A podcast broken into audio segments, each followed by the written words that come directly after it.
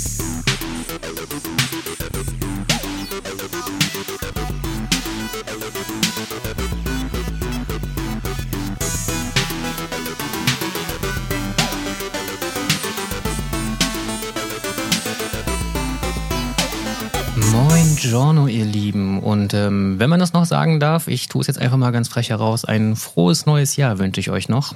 Auf jeden Fall willkommen zur ersten Folge 2024 bei der Pixel Lounge, dem Gaming-Podcast mit dem lieben Seppi Grün und einem oder auch mehreren lieben, lieben Gästen.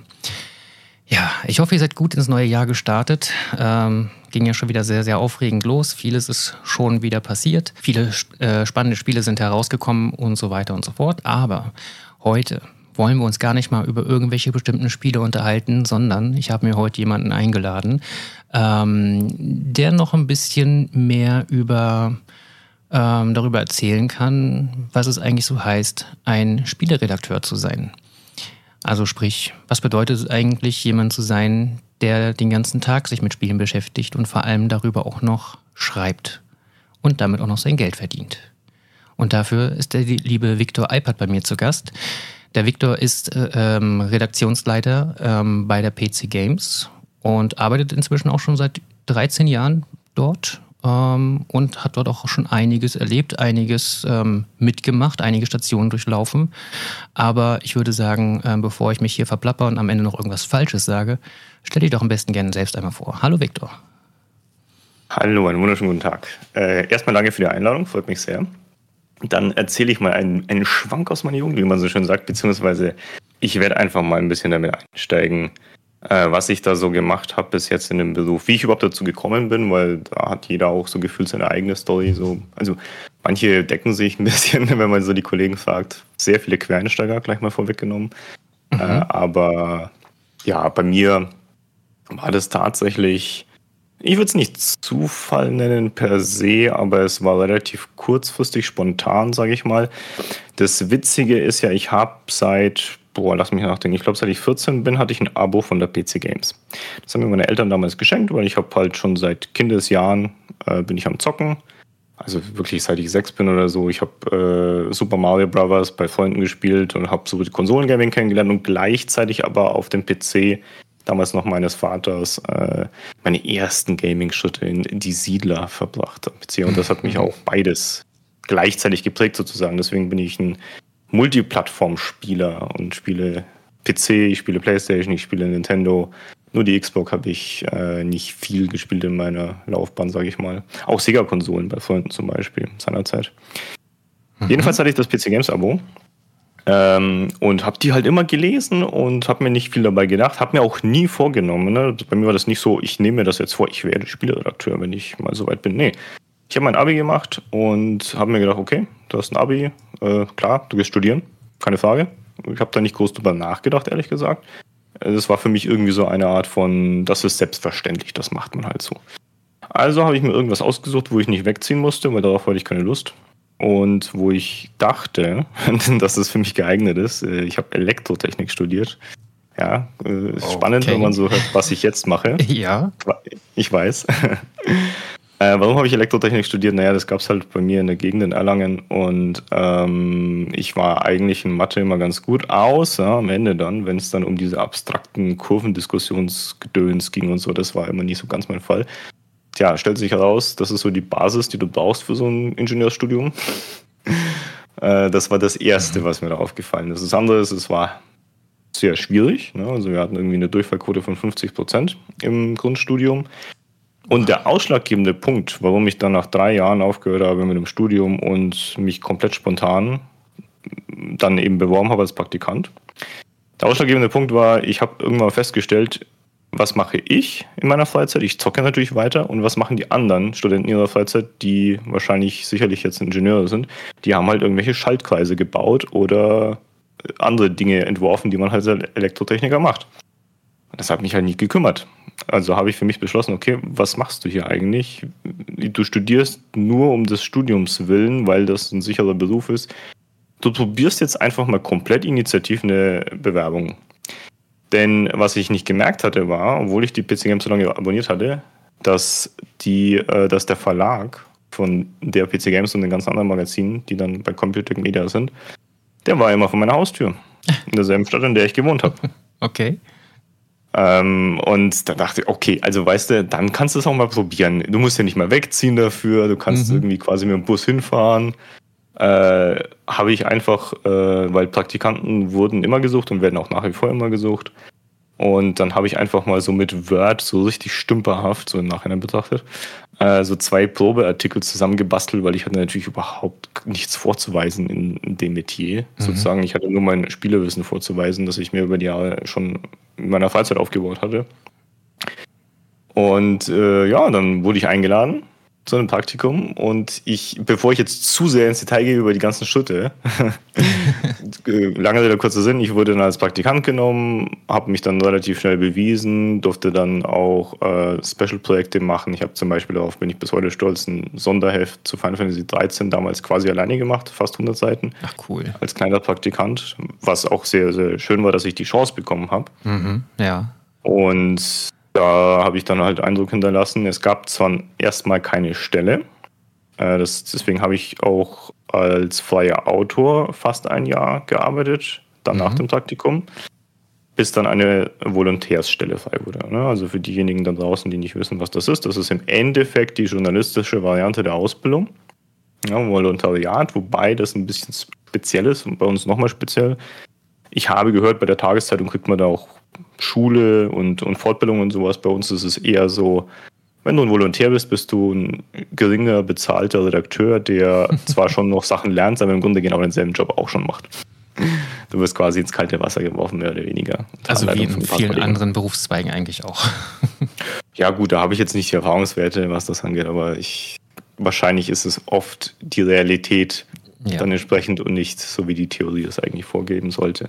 Richtig, ja. Ähm, genau. Da, ich habe quasi dann als freier Autor das überbrückt und bin dann eingestiegen als Volo. Witzigerweise, aber gut, es lag auch daran, dass ich halt, wie gesagt, einen guten Eindruck gemacht habe und ordentlich Arbeit bekommen habe, habe ich dann freier Autor in den zehn Monaten besser verdient als als Volo. Was jetzt keine Überraschung ist, weil es halt Azubi-Gehalt im Endeffekt. Mhm, mh.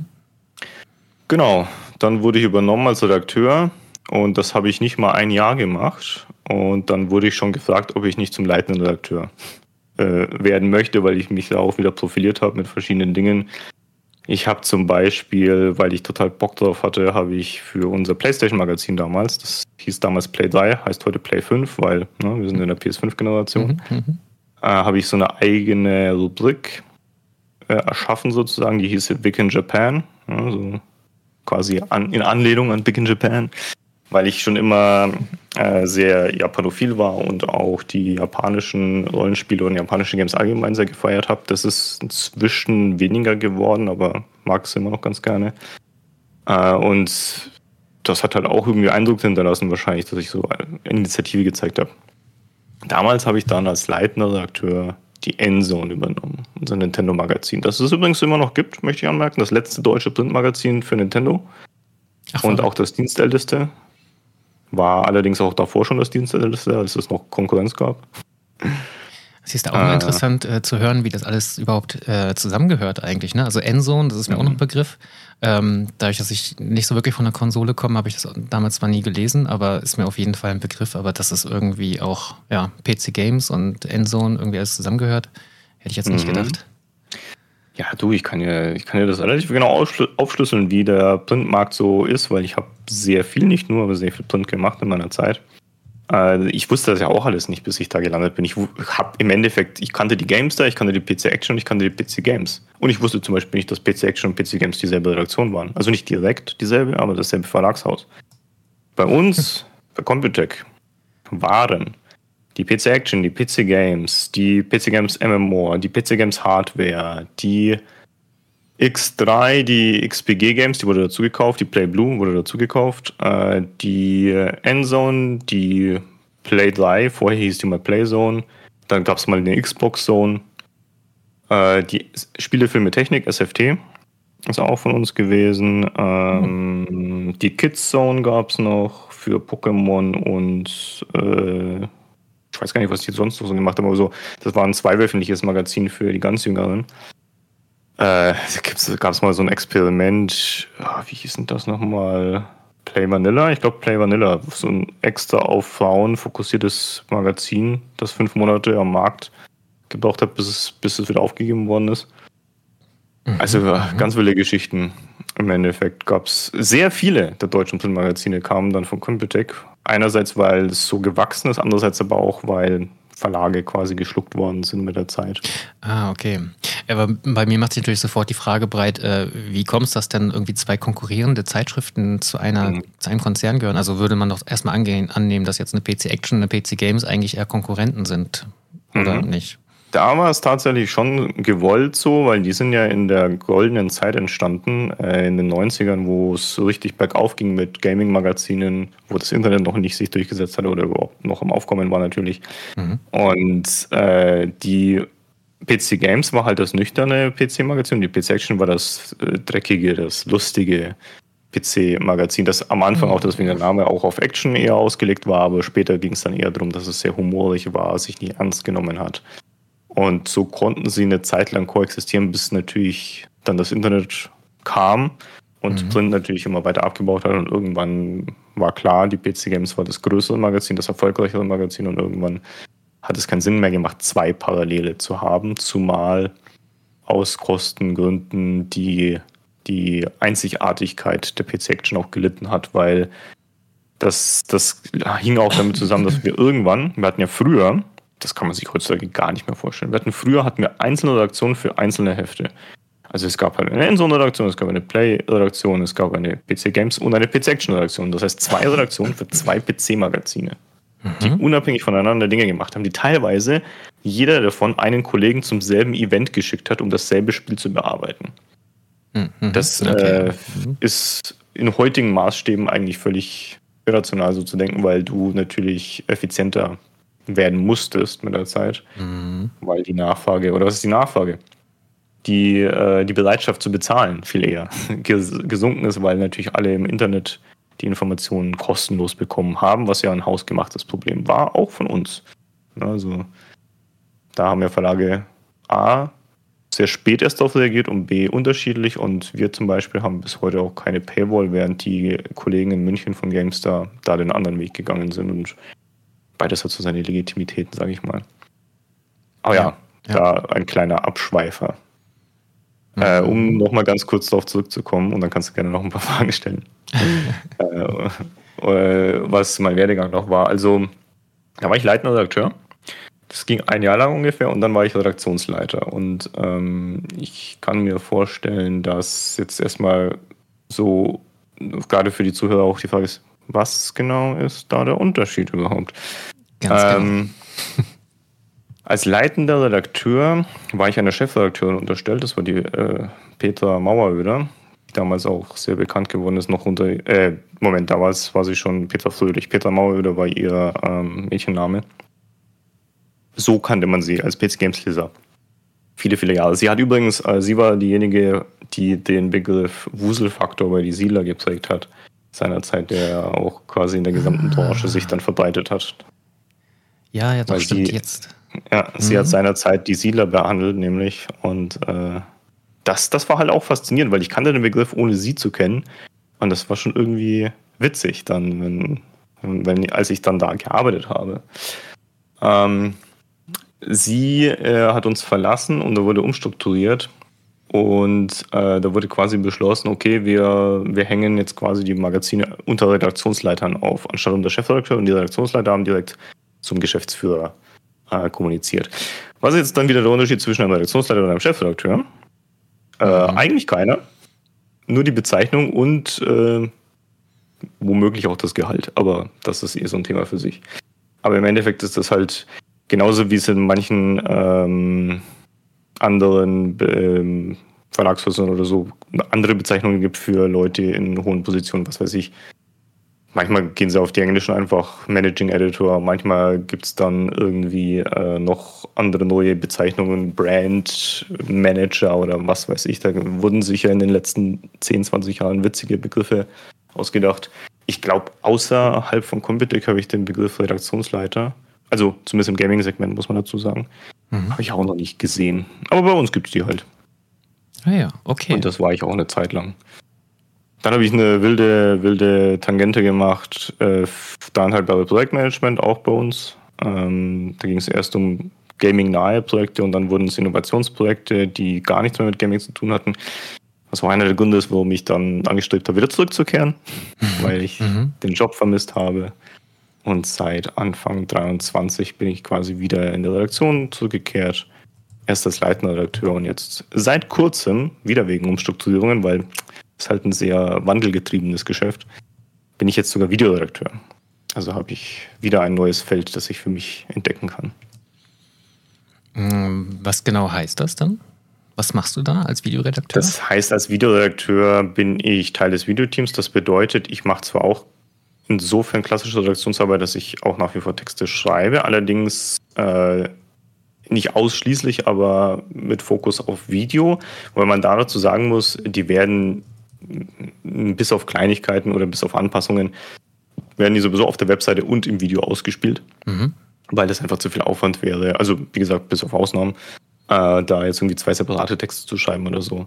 Das bedeutet, zu einem gewissen Prozentteil mache ich das, was ich als normaler Redakteur auch machen würde. Ergo, äh, ich spiele Spiele, ich reise auf Events, ich gehe, äh, gehe halte Interviews, äh, bereite vielleicht Specials vor, recherchiere, schreibe dann Texte dazu. Äh, und der Unterschied als Videoredakteur ist aber auch, ich verarbeite dann quasi meinen eigenen Artikel zu Videos. Mhm. Das bedeutet einen Videoschnitt, das bedeutet äh, ähm, Sprecheraufnahme. Also wir haben bei uns feste Sprecher, das heißt, ich bin nicht vor dem Mikro, ich bin hinterm Mikro sozusagen auf der anderen Seite der Scheibe in unserer Tonkabine und nehme die Kollegen auf und schneide dann das Audio und schneide dann auch das Video und mache dann quasi alles.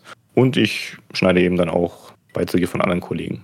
Also bei uns sind Videoredakteure quasi auch Cutter noch dazu. Ach, verrückt. Ja, und Kameraarbeit gehört auch noch dazu. Mhm. Aber da ist bei uns nicht so viel.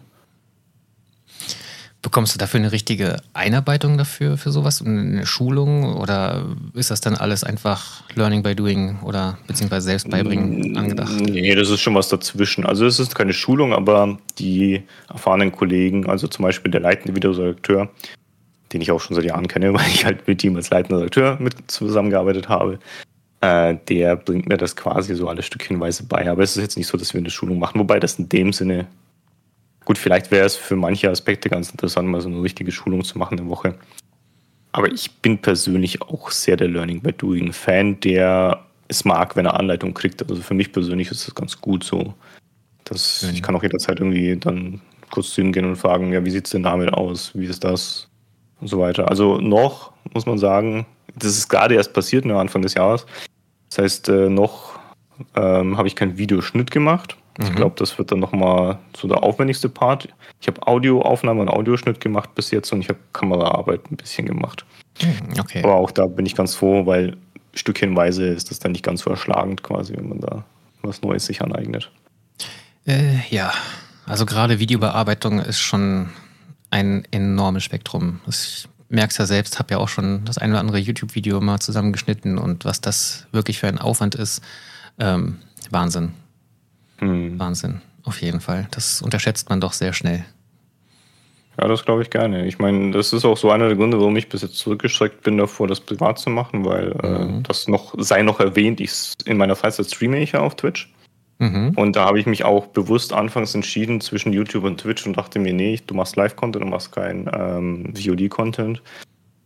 Auch weil ich den Eindruck hatte, und der Eindruck hat sich bis jetzt bestätigt, dass das A, weniger Aufwand ist, weil ich das irgendwie mit meiner Arbeit natürlich auch einfach der Arbeitszeit und Familie und so weiter und so fort, Verpflichtungen, irgendwie alles vereinbaren muss, logischerweise mit der Zeit.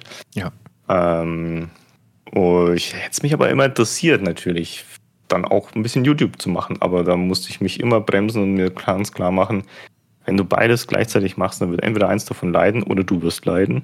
das ist beides nicht gut. Mhm, richtig. Äh, aber wenn ich das jetzt für den Job sowieso alles lerne, dann wäre natürlich schon mal der Schritt getan. Also mal gucken. Vielleicht probiere ich mich dann auch mal auf YouTube aus. Ja, aber auf jeden Fall an die Zuhörer. Ne? Bei Twitch äh, könnt ihr den guten äh, Victor auf jeden Fall immer live sehen. Ähm, verlinke ich natürlich auch nochmal in den Show Notes. Könnt ihr dann einfach draufklicken und dann auch gerne folgen, falls ihr es nicht schon getan habt. Ähm, und wann wird man dein erstes, oder also ja, über die PC Games dann vermutlich dann äh, das erste YouTube-Video dann sehen? Wann kommt es raus? Ja, mein, mein erstes komplett selbstgemachtes Video weiß ich nicht, weil äh, ich werde wahrscheinlich nächste Woche, das ist so der aktuelle Plan, mit Videoschnitt mal anfangen können. Aktuell fehlt ja noch der PC, der ist noch in Bestellung. Ah, okay. Wenn man dafür natürlich extra Hardware braucht, die ich logischerweise nicht hatte als äh, Print- und Online-Redakteur und Podcaster. Wir machen ja auch Podcasts bei uns, dann bin ich auch eine Hälfte von einem unserer Podcasts, nämlich dem Nintendo Podcast. Mhm. Aber Video habe ich halt noch gar nicht gemacht in dem Sinne. Aber Videos von mir sozusagen als Redakteur, die gibt es schon zuhauf auf unserem PC Games YouTube-Kanal. Äh, ich habe erst letzte Woche ist eins veröffentlicht worden, das ist ein Einkaufsführer für Rundenstrategiespiele. Unsere aktuelle Top 10. Äh, da habe ich im Endeffekt bis auf den Schnitt und das Einsprechen des Textes habe ich alles selbst gemacht. Also ich habe recherchiert, ich habe den Text beigesteuert und ich habe den Audioschnitt gemacht und die Audioaufnahme gemacht. Ach guck, siehst du, Stande auf mein Haupt, das habe ich gar nicht mitbekommen. Ich habe zwar den, den Artikel, den habe ich gelesen, aber dass es mhm. dazu auch ein Video gibt, das ist mir irgendwie entglitten. Bedummt. Ja, gut. Ist ja nicht so wild. Also hin und wieder gab es da sowieso schon Videos. Kolumnen gab es auch mal, wo man mich dann auch tatsächlich sehen kann vor der Kamera. Das ist so bei uns das einzige Format eigentlich, wo du die Redakteure tatsächlich siehst, weil anders als jetzt ein YouTube-Kanal von einem äh, Content Creator ist das natürlich was anderes als Redaktion. Ne? Klar, du siehst die Leute hier und da mal, aber eigentlich tritt man als Marke hervor und jetzt nicht unbedingt als Einzelperson oder mhm. Als mehrere Einzelpersonen. Wobei man da auch dazu sagen muss, das ist ja auch eine Konzeptfrage, weil zum Beispiel bei der GameStar äh, sind die Personen mehr im Fokus und das waren sie auch schon immer. Ist halt irgendwo eine Glaubensfrage auch. Ja, ja, absolut. Aber genau. hast du echt schon glaub, einiges, einige Stationen auf jeden Fall schon mitgemacht kann man sagen. Also ja. wirklich die komplette Laufbahn. Ähm, das heißt aber, ich habe das richtig verstanden, letztendlich bist du ja eigentlich dann auch als Quereinsteiger dann in den Beruf reingekommen. Genau, also ich habe jetzt nie irgendwie eine Medienausbildung gemacht, ich habe nie eine Journalismusausbildung gemacht. Äh, mhm. Wir haben auch durchaus Kollegen gehabt, die haben das gemacht, aber ich würde einfach mal behaupten, das sind vielleicht 20 Prozent. Wir haben wirklich viele Quereinsteiger, weil und das ist ja beim Fachjournalismus oft so, habe ich zumindest auch für Zeitungen gehört, so keine Ahnung, äh, wenn es um Kultur oder sowas geht. Klar musst du die handwerklichen Sachen drauf haben, aber die kann man dir beibringen. Das Wissen, das fundierte Wissen, das kann dir halt niemand beibringen. Mhm. Ja, das beste Beispiel sind die Kollegen von der PC Games More, die machen zu 90% World of Warcraft. Mehr machen die nicht. Mhm. Äh, setzt ja. man jetzt jemanden hin, der noch nie WoW gespielt hat, der muss sich ja erstmal ein Jahr einspielen. Ja, oder einlesen, einarbeiten. Das ist halt Irrsinn.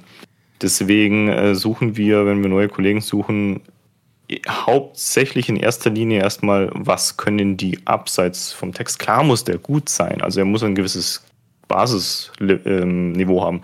Aber daran kann man feilen, das kann man den Leuten halt beibringen, da können sie sich weiterentwickeln. Mhm. Spielewissen kannst du auch weiterentwickeln, aber es dauert viel länger und es erfordert auch viel mehr Zeit. Ja, na, na klar. Gut, das war jetzt zweimal das Gleiche. Äh, sofort will, will er auch äh, sozusagen äh, das zu wollen, weil das ist auch das Nächste. Ne? Du kannst jemandem, der einfach nur sein Call of Duty das Jahr spielen möchte oder sein FIFA, den kannst du ja auch nicht sagen, ja, jetzt hast du aber Lust zu haben, dich in, keine Ahnung, drei neue Genres einzuarbeiten. Das funktioniert genauso nicht. Ähm, hm, das ist auch so ein ich, Thema. Ja. Ne? Da kommen wir im Prinzip eigentlich auch direkt schon so direkt zu einer Frage, die ich mir so aufgeschrieben habe. Ähm, wie ist das denn eigentlich so mit den, mit den Themen als Redakteur? Sucht man sich das komplett selbst aus oder ähm, wird einem das auch vorgegeben? Wie kann man sich das also, vorstellen? Das ist schon eine Mischung.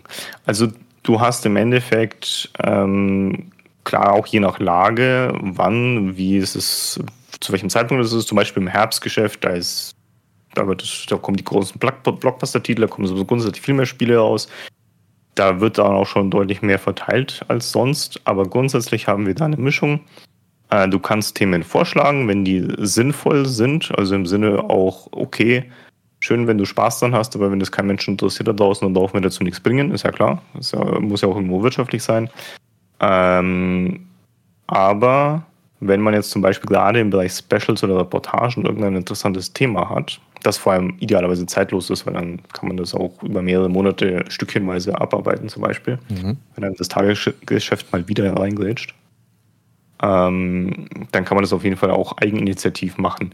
Und dann gibt es aber auch genauso oft genug den Fall, da kommt dann halt der entsprechende Leitredakteur, Redaktionsleiter, Chefredakteur, was auch immer, ne, äh, geht dann auf die Kollegen zu und sagt, okay, pass auf, äh, wir haben das und das und das, das kann ein Test sein, weil das Spiel einfach, dass der Test-Key, der Review-Key da ist, oder in seltenen Fällen auch mal die Retail-Fassung, weil es gibt Publisher, die geben jetzt nichts vorab raus zum Beispiel.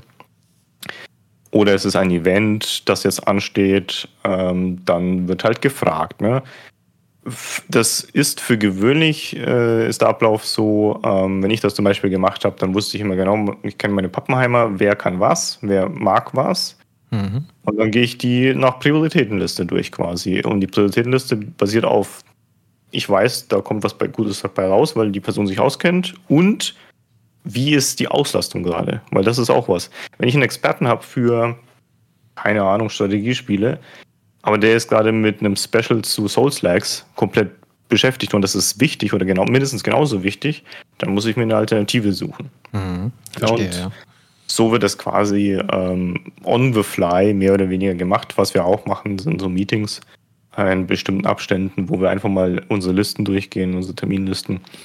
Was steht denn so demnächst an? Wer hat denn Zeit? Wer hat Interesse? Und auch da können Kollegen auch einfach was einwerfen. Und es gibt auch ab und zu den Fall, wo es, wo, wo dann natürlich die Diskussion ist, ja, okay, die Abwägung zwischen, ist das jetzt stark genug als Thema versus, das will ich aber unbedingt machen. Ja, weil man möchte ja auch manchmal etwas unbedingt behandeln, weil man keine Ahnung, der Meinung ist, dass die Welt da draußen davon erfahren muss, zum Beispiel, oder weil man sich schon seit Monaten darauf freut, oder, oder, oder, ist auch das Thema so, wer macht was, wenn drei Leute am selben Spiel interessiert sind. Das, das ist ja auch mal manchmal so ein Thema. Und dann gibt es aber auch noch den Fall, das ist auch sehr individuell. Manchmal will man das Spiel, das, auf das man sich gar nicht testen. Weil das bedeutet Aha. Stress. Das bedeutet fast immer Stress. Und das bedeutet, man muss die teilweise anders spielen, als man es privat machen würde. Also da kann ich ein Lied von singen. Äh, das hat sich auch in den Jahren verändert, als ich noch frisch war, als ich noch jung war, dynamisch.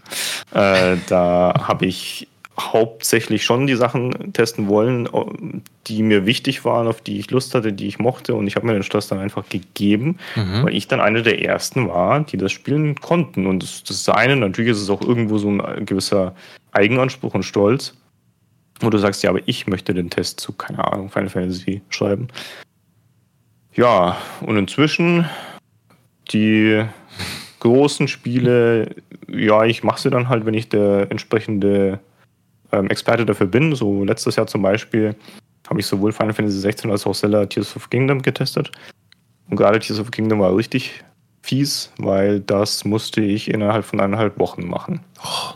Weil der Testcode sehr spät kam, ja. was bei wichtigen Spielen leider sehr oft vorkommt, mhm. weil sich natürlich die Entwickler auch möglichst viel Zeit lassen möchten. Ähm, und wenn du jetzt so ein Open-World-Monster-Spiel hast, dass du innerhalb von eineinhalb Wochen, ich muss es ja nicht nur spielen in der Zeit, ich muss ja auch einen Text dazu schreiben, ich muss ein Video dazu vorbereiten, ich äh, musste in dem Fall noch einen Podcast dazu mit aufnehmen. Äh, was haben wir noch gemacht? Tipps habe ich auch noch gemacht. Äh, die mhm. habe ich schon mal vorbereitet während des Testzyklus und dann die Artikel nach dem Testzyklus rausgebracht. Also ich habe mich quasi dadurch, dass auch kurz vorher noch eine Vorschau dazu entstanden ist und zwei Meinungsartikel und überhaupt und sowieso, ich habe mich zwei, drei Monate mit nichts anderem beschäftigt. Aber vor allem die Testphase war halt heftig. Und das kann für ein Spiel, auf das man echt Lust hat, natürlich die Auswirkung haben, dass du irgendwann es satt hast. Aber ja, es ist dein Job. Kann ich mir vorstellen, ja. Und wenn es dein Job ist, musst du dich natürlich trotzdem damit beschäftigen.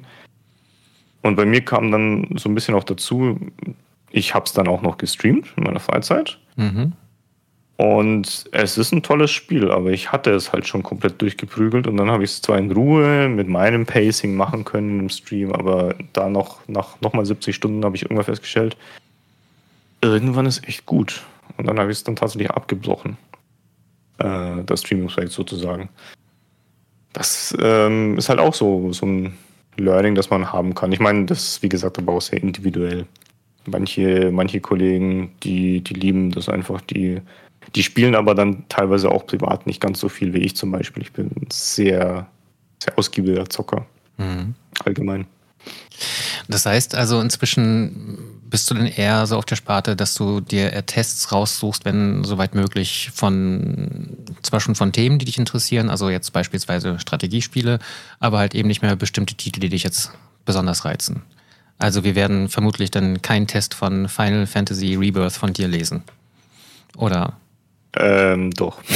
da ist die Wahrscheinlichkeit bei 99 Prozent, wenn ich nicht krank bin. Äh, das liegt aber daran, dass ich mir das nicht ausgesucht habe. Okay. Äh, sowohl Zelda als auch Final Fantasy 16 war dann auch so ein Fall von, naja, du bist der Experte, also mach das. okay. Äh, es ist halt, hätte ich jetzt gesagt, nee, dann hätte sich vielleicht jemand anderes gefunden, aber ich bin da A nicht der Typ für und B ist das halt Teil des Jobs. Das ist einfach so, das ist die Jobrealität. Ne? Ja. Ähm, was, also ich meine, das ist sowieso so ein Thema, über das wir gerne reden können, was halt viele da draußen wahrscheinlich nicht so wahrnehmen ist. Wie bei jedem Job. Du hast eine Außenvorstellung, wie so ein Beruf ist, und mhm. dann hast du die Realität. Und für gewöhnlich unterscheiden die sich zu einem gewissen Prozentsatz. Und ich glaube, bei Gaming-Redakteuren ist der Prozentsatz relativ hoch. Was wir zum Beispiel jungen Praktikanten erstmal klar machen müssen, ist, nein, du sitzt da nicht die ganze Zeit rum und spielst Spiele. Natürlich gehört das zum Job dazu. Aber das ist ein gar nicht so hoher Prozentteil von mhm. deiner Arbeitszeit. Das ist das eine. Das andere ist, teilweise, damit du überhaupt fertig werden wirst, also damit du fertig wirst mit allem, ist das nicht mal Teil deiner Arbeitszeit, sondern du machst es in deiner Freizeit on top noch. Dann spielst du in deiner Freizeit weiter das Spiel für den Test. Mhm. Ich meine, Klingt ja. jetzt erstmal nicht schlimm, weil es ist Gaming und so. Aber ich bin mir sicher, Leute haben sie äh, mal den Fall gehabt, wo sie total Lust auf ein gewisses Spiel gerade haben. Ne? Keine Ahnung. Bei mir ist es übrigens gerade Hearts of Iron 4. Ich bin komplett versunken. Ich, dieses Spiel hat mich fest im Griff. Ich liebe es. Und wenn ich jetzt aber das total spielen möchte und ich muss aber was anderes spielen gerade für die Arbeit, naja, das ist dann halt trotzdem Arbeitszeit so ein bisschen. Ne? Also das ist auch so eine Krux an der Sache. Äh, jetzt habe ich meinen eigenen Faden ein bisschen verloren. Na, jedenfalls ähm, gehört das auch so ein bisschen dazu, dass die Wahrnehmung, ah ja genau, ich weiß wieder.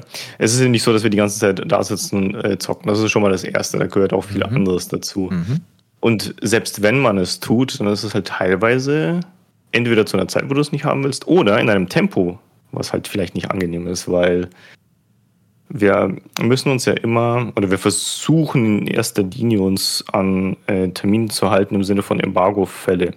Du hast ja, wenn so ein großes Spiel rauskommt, hast du ein NDA, also ein Non-Disclosure Agreement, wo du das unterzeichnen musst, weil wir kriegen ja Vorabversionen, die die Öffentlichkeit nicht hat. Mhm. Und da steht drin, ab wann man berichten darf und worüber man berichten darf. Und wenn man jetzt zum Beispiel keine Ahnung, GTA 6. Gut, das ist ein blödes Beispiel, Rockstar gibt keine Spiele raus, aber nehmen wir das mal. Wenn wir jetzt GTA 6 vorab hätten mhm. und wir könnten den Test zwei Tage vor Release machen, dann werden wir auf Teufel komm raus, weil das ist ein sehr wichtiges Spiel, den Test zwei Tage vorab von Release machen. Mhm. Das, und wenn jetzt aber das Spiel nur eine Woche vorher an bei uns landet und es ist ein großes Spiel, dann bedeutet das im Endeffekt lange, lange Überstunden. Weil du willst es ja trotzdem auch lange genug spielen, dass du es ordentlich einschätzen kannst. Ne? Gerade bei so einem Story-Game, äh, wo es auch viel darum geht, wie ist das Ende, wie entwickelt sich die Story, wie entwickeln sich die Charaktere und so weiter und so fort. Entsprechend kann das halt auch sehr stressig sein. Darauf wollte ich hinaus. Ja, das äh, glaube ich gern. Das glaube ich sehr gern. Und glaubst du dann auch, dass ähm, gerade eben so wie du sagst, wenn du dich dann gerade in deiner Freizeit noch hinsetzen musst, um dann so ein Spiel zu testen, ähm, glaubst du, dass das auch einen Einfluss auf deine, äh, auf deinen Eindruck des Spiels auch annehmen kann? Hm. Ich würde auch sagen, dass das sehr individuell ist. Also ich war da nie empfänglich dafür, irgendwie auch so andere Thematiken Einfluss auf die Wahrnehmung des Spiels ähm, ich kann das sehr stark trennen, was das angeht. Oh, okay. Mhm. Aber ich bin auch ein relativ nüchterner, ich bin auch ein relativ nüchterner Mensch allgemein, aber auch ein relativ nüchterner Tester. Äh, ich habe zum Beispiel Kollegen, die können sich total begeistern für Dinge. Ich, ich habe Spaß an Spielen, aber ich bin teilweise nicht so krass begeisterungsfähig. Ich bin, ich wüsste nicht, wann ich das letzte Mal mich total auf ein Spiel, das kommt, gefreut habe. Also im Sinne von, ich würde es gerne jetzt haben. Mhm. Hollow Silksong hatte das zeitweise mal. Inzwischen ist wieder so viel Zeit vergangen, wo ich mir einfach nur denke, es kommt raus, es wird super, ich kann warten. Äh, aber das, das ist einfach bei mir nicht so krass ausgeprägt. Ähm, deswegen hat sich das nie auf meinen Spielspaß oder so ausgewirkt in dem Sinne. Eher hat sich auf mich ausgewirkt, weil ich einfach dann gestresst war, weil ich mir den Stress halt gemacht habe, dass ich, keine Ahnung, im Fall von Zelda zum Beispiel, wollte ich auf jeden Fall die komplette Story gesehen haben. Ich wollte ähm, die Karte komplett aufgedeckt haben und ich wollte wenigstens alles irgendwie mal ausprobiert haben, auch Nebenquests nicht zu wenig gemacht zu haben und so weiter und so fort. Mhm. Aber auch natürlich coole Szenen aufzunehmen für das Video und den Text natürlich cool zu machen. Und das war auch einer meiner längsten Tests überhaupt, was dem Spiel halt gerecht angemessen war, ne, so einem Spiel. Aber ja, das kostet halt natürlich alles Zeit und Nerven. Ich, ja, aber nee, das ja. würde ich nicht sagen, dass sich das darauf auswirkt, dass ich jetzt irgendwie, weil ich eben sozusagen zum gewissen Grad gestresst bin, das Spiel jetzt anders wahrnehme. Nee. Kann mir aber vorstellen, dass das nicht jeder könnte. Ja, das ist halt auch irgendwie so ein bisschen, hm, wie soll man sagen, eine Anforderung an den Job, dass du das kannst, weil es ist auch eine Anforderung an den Job, dass du dich ein bisschen rausnimmst. Mhm. Wir, was wir nicht machen, das gibt es auch, das ist auch legitim, das kann ja jede Redaktion für sich entscheiden, wie sie das machen wollen, aber was wir nicht machen, ist halt komplett persönliche Tests, zu 100 Prozent im Sinne von, wir sind schon, wir sind nicht objektiv, weil das halte ich auch immer für Quatsch, wenn man hört, ja, aber ein Test muss ja objektiv sein. Zu einem ja. subjektiven Medium? Nein. Halte ich für Unsinn. Aber irgendwo was dazwischen gibt es ja auch. Ne? Es gibt ja nicht nur schwarz und weiß. Richtig. Und äh, zum Beispiel, wenn du mir jetzt ein FIFA geben würdest, was mich 0,0 interessiert, dann würde ich versuchen, es objektiv zu bearbeiten. Ich würde allerdings auch in dem Fall äh, offen kommunizieren, dass, es, dass ich keine Ahnung davon habe und dass es eigentlich nicht mein Fall ist. Aber deswegen würde ich es auch nie kriegen, weil so läuft das ja nicht. Mhm. Wir lassen Dinge ja von Leuten machen, die sich auskennen. Wäre auch mal ein spannendes Konzept einer Zeitschrift. Nur von Leuten testen lassen, die keine Ahnung davon haben. Gibt's auch. Gab's alles. Ach, es, gab, es gab Formate für sowas. Wo, ähm, wir haben sogar ein Special-Format. Ich weiß gar nicht, das ist ein bisschen eingeschlafen in letzter Zeit. Mein erstes Mal. Da geht es allerdings um Retro in erster Linie. Da haben Leute jetzt, 20, 30 Jahre später, zum ersten Mal Age of Empires gespielt oder, ah. keine Ahnung, Super Mario oder whatever. Ja. Mhm. Auch grundsätzlich ein interessantes Format, aber halt nicht unbedingt der Standard. Ne? Ja, ja, klar. Es gab auch so Ansätze äh, von Magazinen, soweit ich weiß. Also zumindest digital. Digital gibt es ja alles Mögliche. Print kannst du dir halt nicht so viele Experimente leisten einfach. Mhm. Ähm, und es gibt auch Magazine. Die Famitsu ist ja bis heute bekannt. Also die größte japanische Print- und Online. Gut, Online weiß ich nicht, ob es die größten sind, aber Print waren sie immer die größten. Die haben immer vier Tester. Wobei ich davon ausgehe, dass nicht alle vier immer das komplette Spiel spielen, aber zumindest mal einen Einblick in das Spiel sich holen und dann zu viert testen, zu viert eine Wertung geben und da wird eine Gesamtwertung mit 40 Punkten quasi dann da draus. Also sie geben viermal Zehner-Skala, mhm, mh. da wird dann die Gesamtwertung draus. Fand ich auch immer interessant, ja. aber ist halt nicht unbedingt immer umsetzbar, ne? weil dafür brauchst du echt Manpower. Ja, wenn ich mir das vorstelle, wirklich, ähm, gerade bei solchen Riesenspielen dann irgendwie wie Baldur's Gate oder so dann noch, ähm, mhm. ja, mh, das ähm, erfordert sehr viele Ressourcen, ja, das glaube ich gerne. Richtig. Was wir machen, wie ist denn das Sorry? überhaupt ähm, bei, bei so einem Spieletest? Gibt es denn da irgendwie bestimmte Regeln? Weil du sagtest ja eben gerade, dass, dass, du noch versuchen willst, wenn du dann eben bei Zelda versuchst, die Story dann auch möglichst durchzuspielen und möglichst viel mitzunehmen. Ähm, ja, gibt es da irgendwie selbst erlegte Regeln oder gibt es allgemeine Regeln, dass man sagt, okay, ab da kann man auch wirklich einen Spieltest rausbringen? Oder ist das Keine eine reine Gefühlssache? Ja, im Endeffekt, das ist Ermessenssache. Mhm. Du musst das Spiel halt so lange spielen, bis du es ordentlich einschätzen kannst. Und was ordentlich bedeutet, ist natürlich Ermessenssache. Okay. Und das ist auch eine situationsabhängige Sache. Ne? Man muss halt irgendwo abwägen. Du kannst ja auch jederzeit über alles reden mit den Leuten. Ne? Ich kann jetzt sagen, okay, das Ziel ist es, bis zum Embargo den Test fertig zu haben. Wenn ich jetzt allerdings meinem Chef gesagt hätte, du, ich traue mich nicht, oder ich halte es nicht für sinnvoll, jetzt schon das Final zu bewerten. Ich werde es zum Embargo nicht schaffen. Mhm. Dann sagt er halt entsprechend entweder okay, dann kommt es später, oder er sagt, ja, das ist aber zu wichtig. dann muss man halt mal gucken, wie man das löst. Ne? Aber es gibt mhm. immer eine Lösung. Und ähm, was du halt, du, es geht ja auch irgendwo drum, dann nicht, in, nicht ins Fettnäpfchen zu treten, sage ich mal. Ne?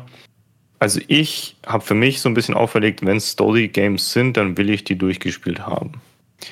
Weil es gab mal, ich habe mal von einem Test gehört, ich weiß nicht von wem der war, Drakensang, äh, ich weiß nicht mehr genau, wie der Untertitel hieß, gab man Drakensang, im Moment, das ist das schwarze Auge Drakensang, so hieß das Spiel, ähm, für PC. Ah, ja. Das war ein Rollenspiel. Mhm.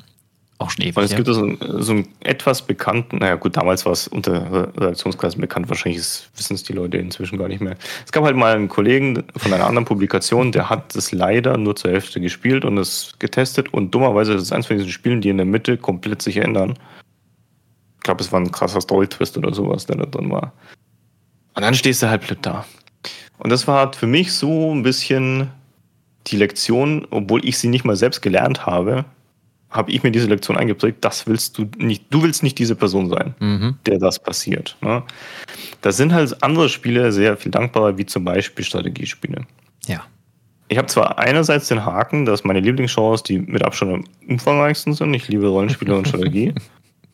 Stimmt, Wobei man ja. jetzt auch sagen kann, so, keine Ahnung, Survival-Games oder sowas sind auch so umfangreich, weil die mehr oder weniger endlos sind. Äh, aber das heißt, es kostet viel Zeit, die zu beackern, aber auf der anderen Seite wiederum so ein Strategiespiel muss ich ja nicht 100 Stunden spielen, um es einzuschätzen. Ja. Vor allem, wenn ich sehr viel Basiswissen habe im Genre. Ja, wenn ich jetzt Civilization 7 testen würde, zum mhm. Beispiel. Ich habe halt äh, ungefähr so zweieinhalbtausend Stunden Civilization in meinem Leben gespielt. Da brauche ich jetzt nicht 20 Partien spielen, da reichen vielleicht auch fünf. Ja, um die Neu Neuheiten vor allem in erster Linie abzuklopfen, die KI abzuklopfen, und mal zu gucken, wie sich äh, die Kartengeneration so gibt mit der Zeit, weil das ist auch einer der wichtigen Aspekte bei dem Spiel. Oder wenn ich in irgendein neues Echtzeitstrategiespiel spiele, wenn ich einfach schon StarCraft, Warcraft, Age of Empires, C&C alles gespielt habe seinerzeit. Da ist, deswegen habe ich eingangs auch gesagt, dass es sehr wichtig ist für den Beruf, ein fundiertes Spielewissen zu haben, weil dir das auch im Tagesgeschäft natürlich massiv hilft. Sonst müsstest du dich überall immer einarbeiten und du kannst dir natürlich Wissen anlesen, aber das ist Wissen von anderen im Beispiele. Ähm, Erlebnissen sozusagen, weil das Medium einfach so funktioniert. Es ist ein interaktives Medium. Richtig, ja. Bei einem interaktiven Medium musst du die Interaktion im Endeffekt selbst gehabt haben, um es am besten beurteilen zu können. Gar keine Frage. Ich kann noch so viel über alte Spiele lesen, wenn ich sie nicht selbst gespielt habe, ist das einfach was ganz anderes. gar keine Frage, mhm. ja. Und ähm, das, das, heißt, du hast dann auch ähm, jetzt auch keinen kein Zettel jetzt irgendwie neben dir, den du ähm, mit, mit Stichpunkten, die du abhaken kannst bei so einem Test, von wegen jetzt hier äh, KI funktioniert so und so. Nee, also eine Checkliste mache ich Irgendwas nicht. Dergleichen. Ich finde auch, also ich schreibe meine Tests auch nicht nach Checkliste. Ne? Es ist, mhm. Auch das ist vollkommen fein. Es gibt halt ähm, Leute, die schreiben dann gerne was zur Technik, was zur Grafik, also Technik meine ich jetzt eher so Spielmechaniken und sowas, was zur Grafik, vielleicht was zur Sounduntermalung, Inszenierung und sowas und so, so fort. Ich will jetzt nicht behaupten, ja, ich stelle mich jetzt nicht auf so raus und sage, ich habe das nie getan. Bitte nicht falsch verstehen, aber mhm. ich gehe nicht her und mache das standardmäßig, ich habe das vorbereitet und sowas. Was ich zum Beispiel mache ist, und so teste ich die Sachen im Endeffekt auch, je lasse es auf mich zukommen ich habe natürlich für gewöhnlich irgendwelches Vorwissen, vor allem wenn man es äh, vorab schon Berichterstattung gemacht hat, ne, also weil man auf einem Vorschau-Event war oder so. Aber auch das ist nicht Standard. Also es gibt genauso Spiele, die habe ich teilweise sogar gar nicht angefasst, bis ich sie dann teste, weil es aber noch im Genre ist, wo ich mich auskenne. Dann muss ich jetzt nicht unbedingt Vorwissen haben oder nur mal einen Trailer gesehen habe oder so. Das ist auch okay. Aber ich gehe da erstmal unvoreingenommen rein. Was ich schon mache, da bin ich sehr oldschool, ist, ich schreibe mir handschriftliche Notizen auf einen Zettel oder meinen Notizblock. Das mhm. mache ich. Äh, einfach nur Stichpunkte, was halt wichtig ist, was ich mir zum Beispiel merke für den Text, was ich mir merke für Videoaufnahmen, die ich dann äh, später noch raussuche oder noch einzeln aufnehmen möchte. Oder einfach wichtige Features, ähm, Dinge, die mir auffallen. Keine Ahnung, wenn ich die Charaktere cool finde, wenn ich eine besondere Nebenquest sehr spannend finde solche Sachen, die ich halt irgendwie erwähnt haben möchte oder die ich einfach nicht vergessen möchte, wenn ich das durchgehe. Und dann setze ich mich hin und mache eine grobe Gliederung. Ich glaube, da bin ich auch eher relativ einzigartig, was das angeht, zumindest bei uns direkt in der Redaktion. Ähm, weil ich nicht möchte, dass manche Aspekte unter den Tisch fallen hinterher. Deswegen mache ich mir die grobe Gliederung, was ich eigentlich sagen möchte irgendwann. Und dann versuche ich einen Textfluss drumherum zu bauen Es gibt halt auch die andere Herangehensweise, wo man einfach sich auch da hinsetzt, ohne Vorbereitung sozusagen, und einfach mal seine Gedanken aufs Papier bringt. Ja? Mhm. Da bin ich eher nicht so der Typ dafür. Ich habe das gerne strukturierter. Habe ich auch schon mal probiert. Äh, kam dann nur entweder an den Punkt, wo ich irgendwas weglassen musste, was mich geärgert hat, oder wo ich es dann irgendwie reinbauen musste nachträglich, was halt vielleicht ein bisschen um, umständlich ist, weil ich gerne fließende Texte habe. Also Texte, die gut überleiten von einem zum nächsten. Gelingt natürlich auch nicht immer hundertprozentig, aber ja, ich, ich mag halt gerne so schreiben, wie ich auch gerne lesen würde. Ich, ich bin nicht so daran interessiert, so, ähm, wie soll ich sagen, Themenblöcke einfach zu lesen, als, als Leser so abgearbeitet. Deswegen schreibe ich auch gerne so, wie ich es lesen würde, wenn du verstehst. Mhm, verstehe ich gut, ja. Genau, also ja, keine Checklisten, was das angeht. Okay. Aber du hattest das eben gerade noch so schön erwähnt, äh, mit, ähm, wenn du zu Events fährst und dergleichen. Ähm, wie ist sowas überhaupt? Ich meine, äh, es gibt ja die eine Seite, den redaktionellen Part, wenn du ein Spiel testest zu Hause, wenn du ins Büro fährst, ähm, Meetings hast, etc. Aber du fährst halt eben, wie du gerade eben gesagt hast, eben halt auch mal zu Events, zu, zu Messen, etc. Ähm, und sprichst dort dann ja auch mit Publishern, mit Entwicklern und so weiter. Wie, ähm, wie war das so, als du das zum ersten Mal kennengelernt hast? War das am mhm. Ende auch wirklich so, wie du es dir vorgestellt hast? Oder hast du gemerkt, irgendwie, nee, ist eine ganz andere Welt auf einmal? Naja, ich habe es mir ja nie vorgestellt in dem Sinne, weil ich, wie gesagt, komplett spontan das entschieden habe, das zu machen. Und dann habe ich auch nie groß darüber nachgedacht, wie, wie das eigentlich, was Teil des Berufs ist. Ich meine, ich habe mir okay. natürlich schon mhm. vorgestellt, dass man sich irgendwie mit Spielen beschäftigt. äh, ich, boah, ich wüsste gar nicht. Also ich habe bestimmt verstanden, so für mich als Leser, dass es Events gibt, weil die Redakteure haben ja auch damals darüber kommuniziert. Aber ich habe es mir auch nie irgendwie ausgemalt, boah, wäre das nicht toll, wenn ich dies und das mache und wäre es nicht toll, mal Entwickler kennenzulernen und so. Als es dann passiert ist, fand ich es cool. Ich habe durchaus in meiner Laufbahn schon die eine oder andere Person getroffen, die ich nice fand zu treffen und auch eine, Sid Meier war so die eine Person, zu der ich so ein bisschen aufgeschaut habe als einfach als Spieleentwickler, weil ich halt äh, sehr viele Sid Meier Spiele gespielt habe und geliebt habe. Moment, Moment, du hast Sid Meier getroffen? Ja, bei Phyrexis Games in Baltimore, als ich für XCOM Enemy Unknown dort war. Man muss dazu fairerweise sagen, es war nur kurz, das war jetzt kein Interview, das war kein Gespräch, er war halt während unserer Mittagspause ist er zu uns gekommen in den Raum für eine halbe Stunde, hat sich dazu gesellt und einfach ein bisschen gequatscht.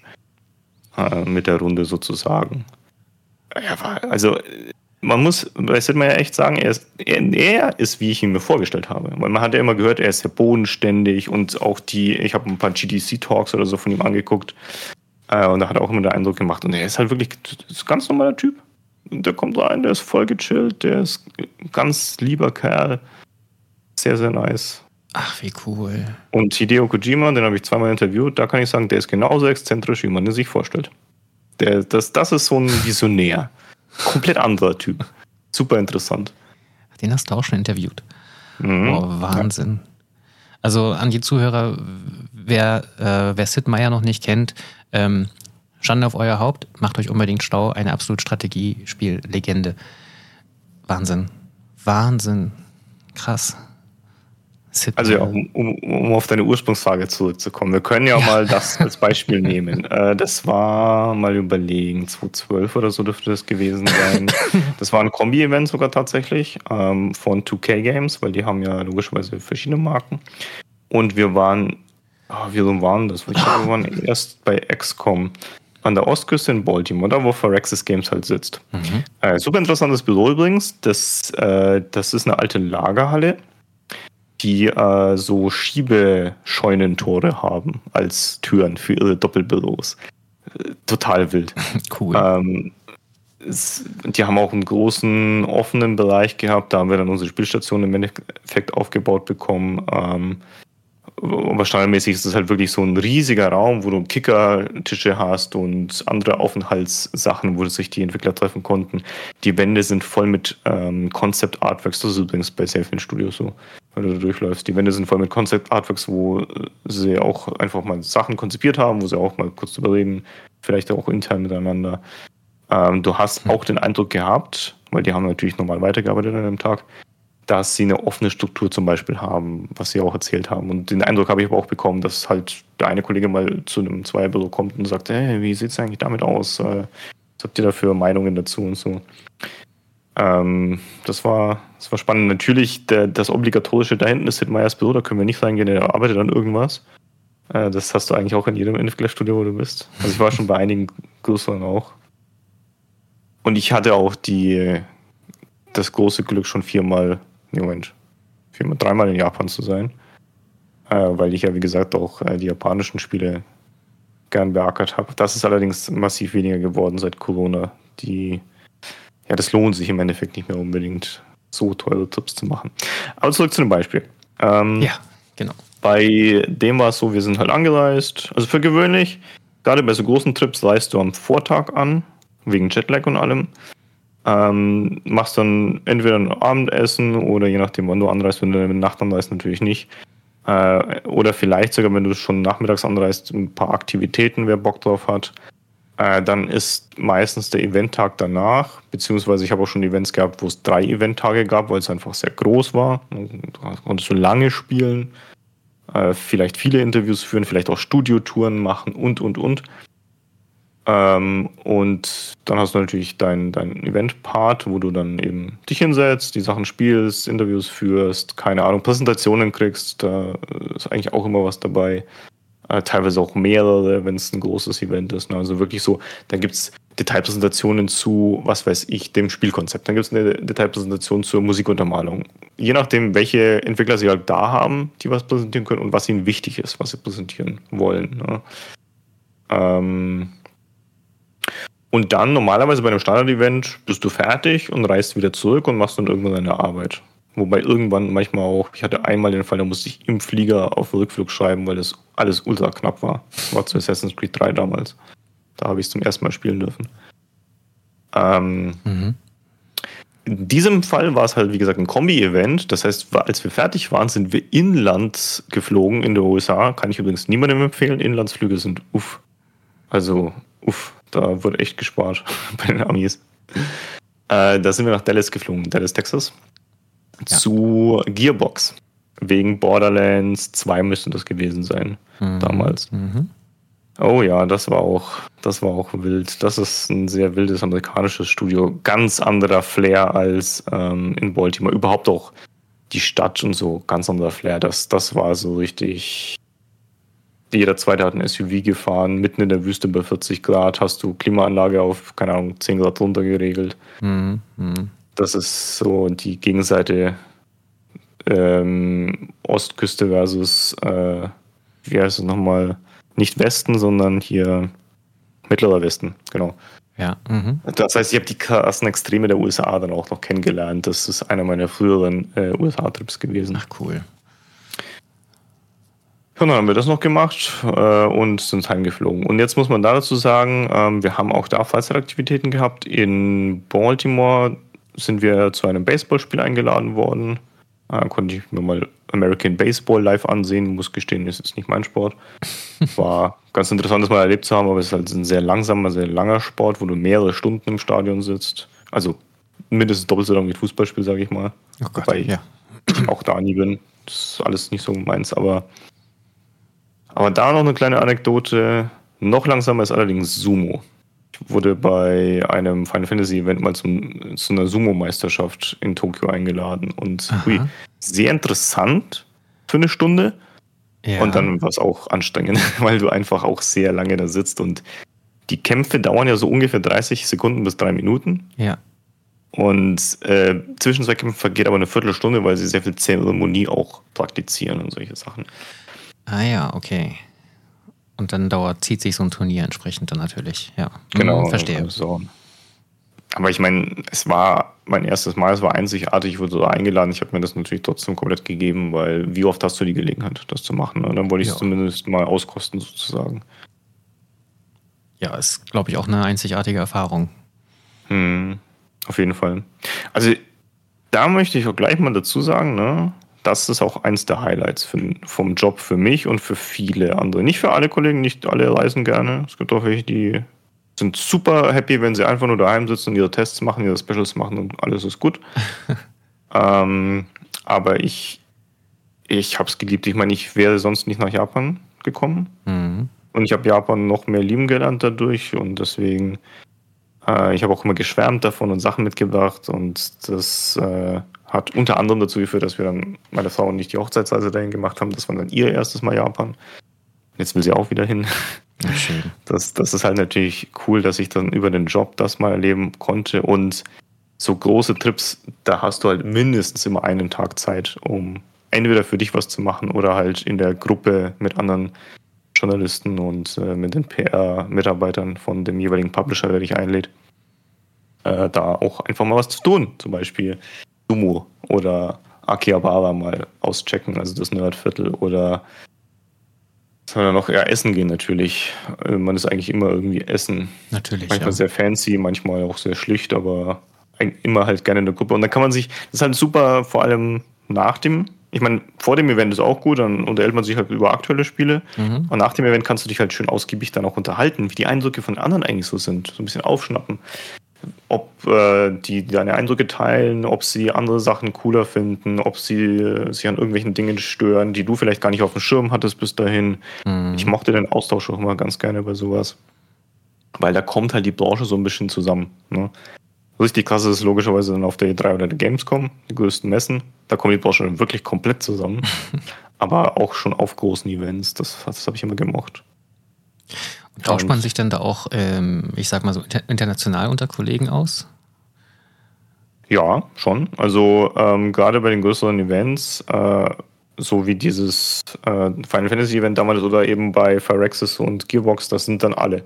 Also Nordamerika auf jeden Fall immer, Europa immer auf jeden Fall, Japan ist eigentlich auch immer da bei großen Sachen. Mhm. Und dann erlebst du aber auch schon ein paar wildere Sachen. Ich habe mal einen südafrikanischen Journalisten getroffen, mhm. äh, der da Berichterstattung gemacht hat. Man spricht halt logischerweise dann auf Englisch mit allen. Ne? Klar. Ja. Dann tauscht man sich so aus und da, da kriegst du schon auch Unterschiede mit, wie es dann teilweise in anderen Ländern vielleicht anders läuft. Zum Beispiel, äh, was würdest du vermuten, welches europäische Land, in welchem europäischen Land sind Anime-Games, also keine Ahnung, Naruto, Dragon Ball oder sowas, am beliebtesten? Tja, Einfach gute so Frage. So mal so ins, ins Blaue geraten, würde ich jetzt sowas tippen wie Frankreich oder so. Mhm. Ja. Ja, das ist Volltreffer. Frankreich ist richtig. Yay. Obwohl Deutschland eigentlich der größere Markt ist, insgesamt betrachtet, ist Frankreich mit Abstand der größere Markt für solche Sachen. Verrückt. Weil es halt diese kulturellen Unterschiede gibt weil sie, ich weiß ehrlich gesagt nicht mehr genau warum, aber sie waren schon immer Anime begeisterter als der Rest Europas, interessanterweise. Mhm. Und das, solche Sachen kriege ich dann halt mit. Ich meine, ich war auch da einmal auf eine Messe eingeladen über Bandai Namco, aber solche Sachen kriegst du halt auch teilweise mit, wenn du dich mit den französischen Kollegen unterhältst, zum Beispiel. Und sowas wirkt sich natürlich auch wieder auf den Spielemarkt aus, logisch, ja klar. Genau, mhm. richtig. Das heißt, die äh, entsprechenden Publisher, was in erster Linie halt Bandai Namco ist, weil die haben sich ja so ein bisschen spezialisiert darauf, mhm. ähm, neben ihren Souls und Elden Rings und sie haben ja auch noch viele andere Sachen, aber Bandai Namco ist der Publisher für Anime-Games und mhm. machen das ja auch sehr gut. Die äh, haben dann natürlich äh, andere Fokuspunkte und manche Publisher sitzen ja sogar in ihrem, mit ihrem Europa-Headquarter in Paris als in anderen. Also du hast sehr viel in London, bisschen was in Frankreich und ein bisschen was in Deutschland. Wobei, ja, so wenige sind es eigentlich gar nicht in Deutschland. Nintendo ist zum Beispiel in Deutschland. Aber es ist allgemein auch, hat sich auch ein bisschen verändert mit dem Brexit natürlich. Sind ein paar aus äh, England wieder rausgegangen und allgemein hat sich die PR-Situation in den letzten Jahren auch so ein bisschen verändert, dass sehr viel mehr zentralisiert wird. Da, da werden teilweise Europa-Zweige komplett dicht gemacht oder deutlich verkleinert. Mhm. Aber ja, wie gesagt, eine Branche im Wandel. Ja. Aber was ich noch ganz kurz erwähnen wollte, ist zu meinen Highlights. Äh, zum Beispiel war ich auch zweimal bei Larian Studios. Die Macher von Baldur's Gate 3 und Divinity und so weiter. Mhm. Und das habe ich aus einem anderen Grund geliebt, als die, keine Ahnung, zum Beispiel USA oder Japan-Trips. Larian Studios sind halt so die, die, die Punk-Entwickler der Szene. Die sitzen in Belgien, ne? Genau, die sitzen mhm. in Gent, in Belgien. Gent ist nicht so groß. Und die haben da einfach ihr Studio, das hat sich halt so ergeben. Und was ich an Larian geliebt habe, das, ich war das erste Mal für Divinity Dragon Commander. Also das ist eine Spin-off, das Strategie-Spin-off zu der Divinity-Reihe, war ich das erste Mal. Das zweite Mal war ich für Original Sin 1, glaube ich, dort. Das heißt noch weit vor Baldur's Gate 3 und so. Aber das hat sich alles bei denen nicht geändert. Du wirst halt dann vom Chef persönlich abgeholt, wobei in dem Fall war es, das eine Mal war es ein Exklusivtermin, wo nur wir als PC Games eingeladen waren. Mhm. Das heißt, das ist sowieso nochmal eine andere Geschichte. Cool. Aber auch so, da, da, wurde ich auch vom Chef abgeholt, von Sven. Aber der ist sowieso so locker, das ist so angenehm. Das ist einer dieser seltenen Fälle von Studiochef, äh, der auch mal einfach nicht Marketing-Sprech von sich gibt, nur die ganze Zeit, sondern auch mal vom Leder lässt. Ja?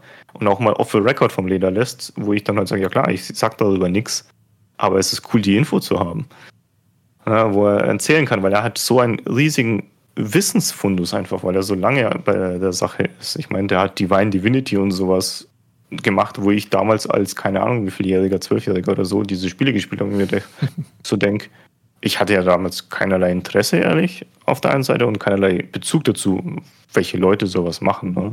Ja, ich richtig. Vielleicht, also ein Sid Meier wusste ich, dass existiert, weil sein Name auch auf den Paketen stand. Mhm. Oder dass ein, keine Ahnung, ein Shigeru Miyamoto, hat man mal vielleicht mal davon gehört.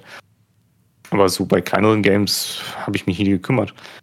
Und es ist aus Redakteurssicht aber so interessant gewesen, mit ihm zu sprechen und einfach Stories zu hören, wie das damals so war, diese Spiele zu machen und welche Hürden er da hatte und warum er ähm, diesen Weg verfolgt, den er verfolgt hat, den er zum Glück auch verfolgen konnte, weiter, nämlich nicht einem Publisher zu unterstehen, sondern ähm, die Spiele bei Larian sind Investoren finanziert zu einem Teil und eigenfinanziert zum restlichen Teil. Und es hat zum Glück so weit äh, funktioniert, dass sie ja irgendwann Divinity Originals in 1 und 2 machen konnten, die so erfolgreich wurden, dass sie Aufmerksamkeit bekommen haben und dann bald das G3 zugeschanzt bekommen haben, deswegen. Ja. Und dieses Spiel wäre ein anderes Spiel geworden, also signifikant ein anderes Spiel geworden, wenn das ein anderer äh, Entwickler gemacht hätte, der den klassischen Publisher gegangen hätte. Ja. Aber was man halt verstehen muss dabei ist, dass das die absolute Ausnahme ist in der Branche. Und es ist zum Teil eben deswegen, weil, da droppe ich jetzt mal so einen Fun Fact, weil Sven Winke damals schlechte Erfahrungen mit Publishern gemacht hat. Mit seinen ersten paar Spielen. Und deswegen hat er dieses Mindset entwickelt und ist dann irgendwann durchgezogen. Uh, da kommst du gerade zu einer interessanten Aussage, weil es gab ja im Prinzip auch von ganz vielen Entwicklern, als Baldur's Gate 3 rauskam, ähm, ja schließlich dann auch diese Stellungnahme, dass ja die Spieler bitte ähm, das auch als Ausnahmeprodukt ähm, mhm. oder Ausnahmeerscheinung betrachten sollen, dass man das halt nicht als Standard nehmen soll und nicht erwarten sollte. Mhm. Was sagst du denn dazu? Also so, klingt ja fast so, als würdest du das Ganze auch befürworten. Ne? Naja, was ist befürworten? Ich befürworte es nicht. Ich also, äh, bestätige es nur. Bestätigen, es, genau, ist, es ist halt nun mal leider so. Mhm. Ähm, ich, ich würde es mir wünschen, dass es anders wäre, aber es ist nun mal die nackte Realität, dass es nicht realistisch ist, weil du hast im Endeffekt, du hast entweder Indie-Games, die haben kein Budget, mhm. Ja, mhm. machen dafür aber haben komplette kreative Freiheit, das ist der große Pluspunkt. Oder du hast massenmarkttaugliche Games, die haben nun mal aus offensichtlichen Gründen keine komplette kreative Freiheit, weil das Risiko zu hoch ist bei hohen Budgets. Das ist ja mit der Filmbranche genau derselbe äh, Murks. Und damit kann man entweder leben als Konsument oder nicht, sage ich mal. Mhm. Ähm, ich finde es toll, dass Baldur's Gate 3 so entwickelt werden konnte, wie es entwickelt wurde. Aber es gibt gute Gründe, warum Entwickler dann aus, äh, aus dem Schatten sozusagen hervorgetreten sind und schon mal vorab gewarnt haben, äh, gewöhnt euch jetzt aber nicht daran. Weil es einfach, das wird nicht Schule machen, weil es nicht Schule machen kann. So wie die Branche funktioniert. Das ist halt das Traurige. Aber es würde ich so unterschreiben, aus, basierend auf meiner Erfahrung, weil es gibt halt diesen Spruch, ne, too big to fail. Ne? Wenn du erstmal too big to fail bist, dann kannst du es dir einfach nicht leisten. Und wir sehen ja, gerade in den letzten ein, zwei Jahren die Problematik, die damit ist, überall werden massiv Studios geschlossen und Stellen abgebaut. Ja. Und das ist noch in einem, sagen wir mal, äh, Rahmen, wo die meisten Publisher gar nicht mal so große Risiken eingegangen sind, sondern einfach die wirtschaftliche Situation dann sie irgendwann eingeholt hat nach dem Corona-Boom. Wenn jetzt auch noch irgendwie krasse Risiken eingehen würden mit ihren großen Blockbuster-Games, dann würde das halt noch schneller eventuell schiefgehen. Ich wage sogar zu behaupten, dass Skull and Bones, um ein aktuelles Beispiel mal anzuziehen, das ja demnächst rauskommt, mhm. äh, wahrscheinlich nie den Markt erblickt hätte, hätte man nicht die Förderung von Singapur, die sie dazu verpflichtet, dieses Spiel rauszubringen. Ach. Weil es Teil des Vertrags ist. Ach, ist das so? Guck mal. Das ja, wusste ich gar nicht. Weil sie hätten die Spieleentwicklung, und ich meine, das gehört dazu, äh, Irgendwie, irgendwo habe ich mal, ich glaube auch bei einem GDC-Talk oder so, habe ich mal ein Zitat aufgeschnappt. Ich weiß leider die genauen Zahlen nicht mehr, aber ich bilde mir ein 3 zu 1 oder 4 zu 1. Ähm, auf jedes Spiel, das du als Konsument überhaupt was davon gehört hast, sind es drei oder vier Spiele, die du nie zu Gesicht bekommst. Weil die schon vorher abgesägt worden sind. Im Prototyping, im Konzept, wo auch immer. Und du hast dann natürlich trotzdem noch die Fälle, wo das Spiel entwickelt wird und gecancelt wird, das ist das eine, oder entwickelt wird und äh, ganz ehrlich irgendwann auf, einfach auf den Markt geschoben wird, so wie Siedler Neue Allianzen. Wo dann aus irgendwelchen Gründen irgendwas passiert ist, was nicht so sein sollte. Bei Siedler Neue Allianzen war es ja offensichtlich das Zerwürfnis zwischen Volker Wertig und den Ubisoft-Entscheidern, die offenbar irgendwas wollten, nur kein, nur nicht das, was die Fans wollten, sagen wir es mal so. Und dann haben sie es irgendwann in die Beta geschoben, natürlich vernichtendes, vernichtendes Feedback bekommen, ein paar Monate noch Aufschub bekommen, okay, macht das Schlimmste weg, aber wir schieben es jetzt trotzdem raus. Ja. Mhm. Hätte man auch canceln können, hätte wahrscheinlich sogar noch mehr Schaden der Marke verursacht. Also, hm. also hast du zumindest ein paar Leute, die es cool fanden. Aber das gehört halt irgendwo zu diesem Markt dazu, den wir jetzt haben. Und deswegen sind natürlich die Ausbrecher immer sehr interessant. Baldur's Gate ist ja nur ein Beispiel. Du hast ja auch gerne mal zum Beispiel Indie-Titel, die komplett ausbrechen, mhm. weil sie etwas bieten, was sich mit, sagen wir mal, größeren Games ähm, vergleichen kann. Aber das existiert nur deswegen, weil eine kleine Menge an Leuten einfach völlig übertrieben hat, äh, damit Lebenszeit reinzustecken. Ja?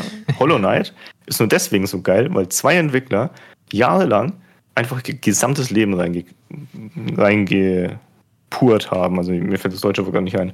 Sie haben es reingekippt, komplett ihr Leben. Mhm, mhm, und klar feiern wir das als Konsumenten, aber du siehst halt die Schattenseiten da gleichzeitig nicht. Und es gibt Gründe, warum das trotzdem Ausnahmen bleiben. Ne? So ein Stardew Valley ist auch eine Ausnahme. Das hat ein Mensch über zig Jahre gemacht und das hat er nach Release zig Jahre noch weiter mit Content versorgt und tut es immer noch.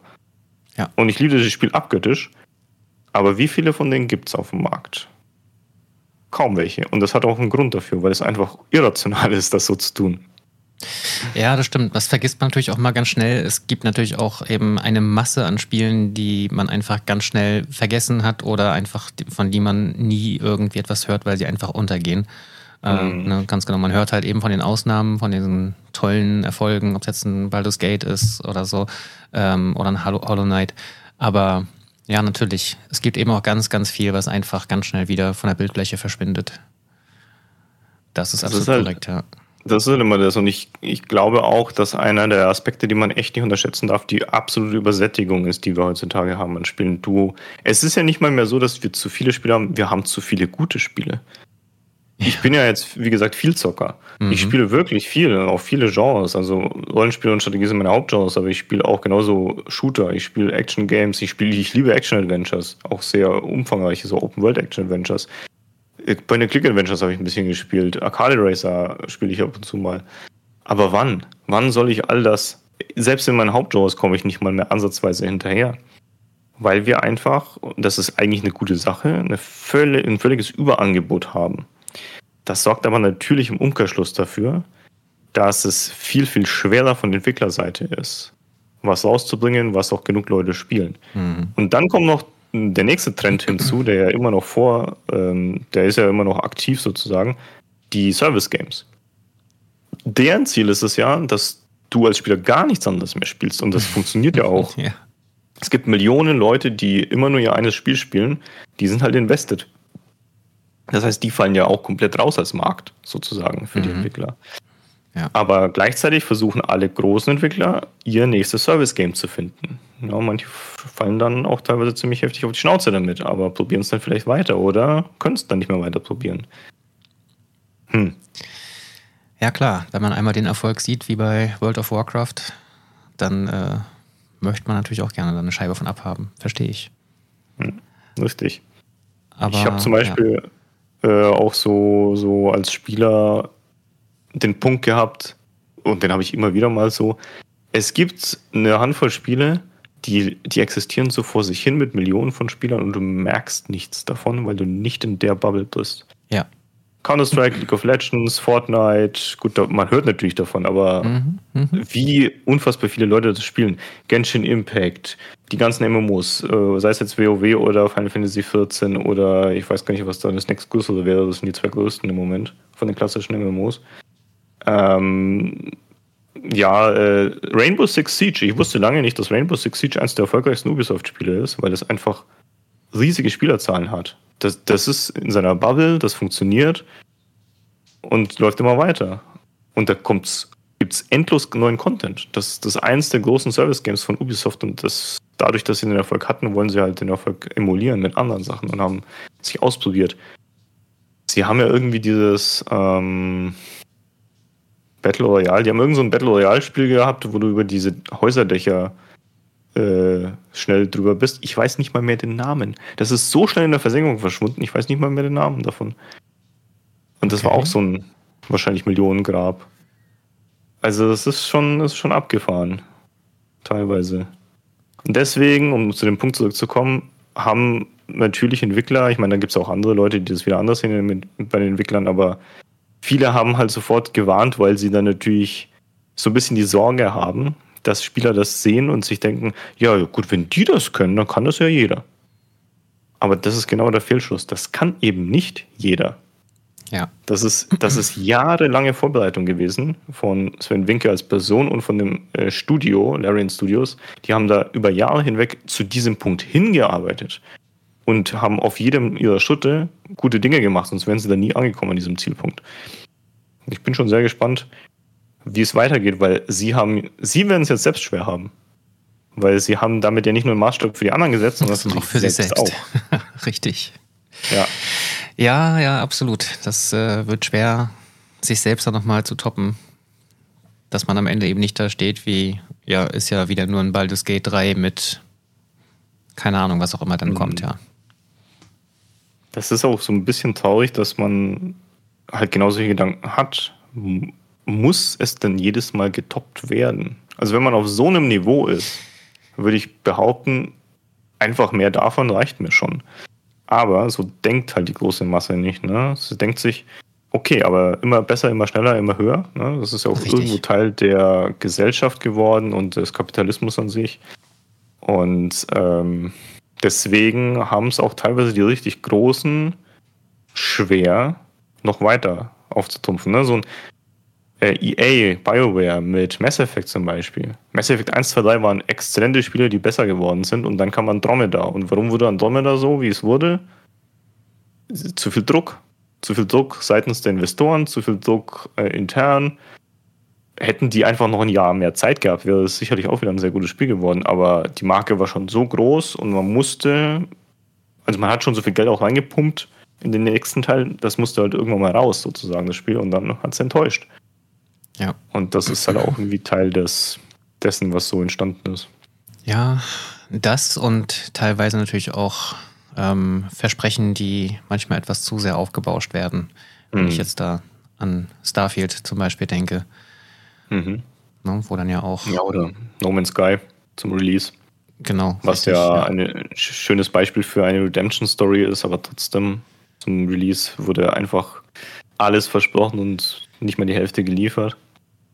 Da muss man natürlich auch mal vorsichtig sein. Ne? Ja, kann man sich nämlich sehr, sehr viel mit kaputt machen, auf jeden Fall. Mhm.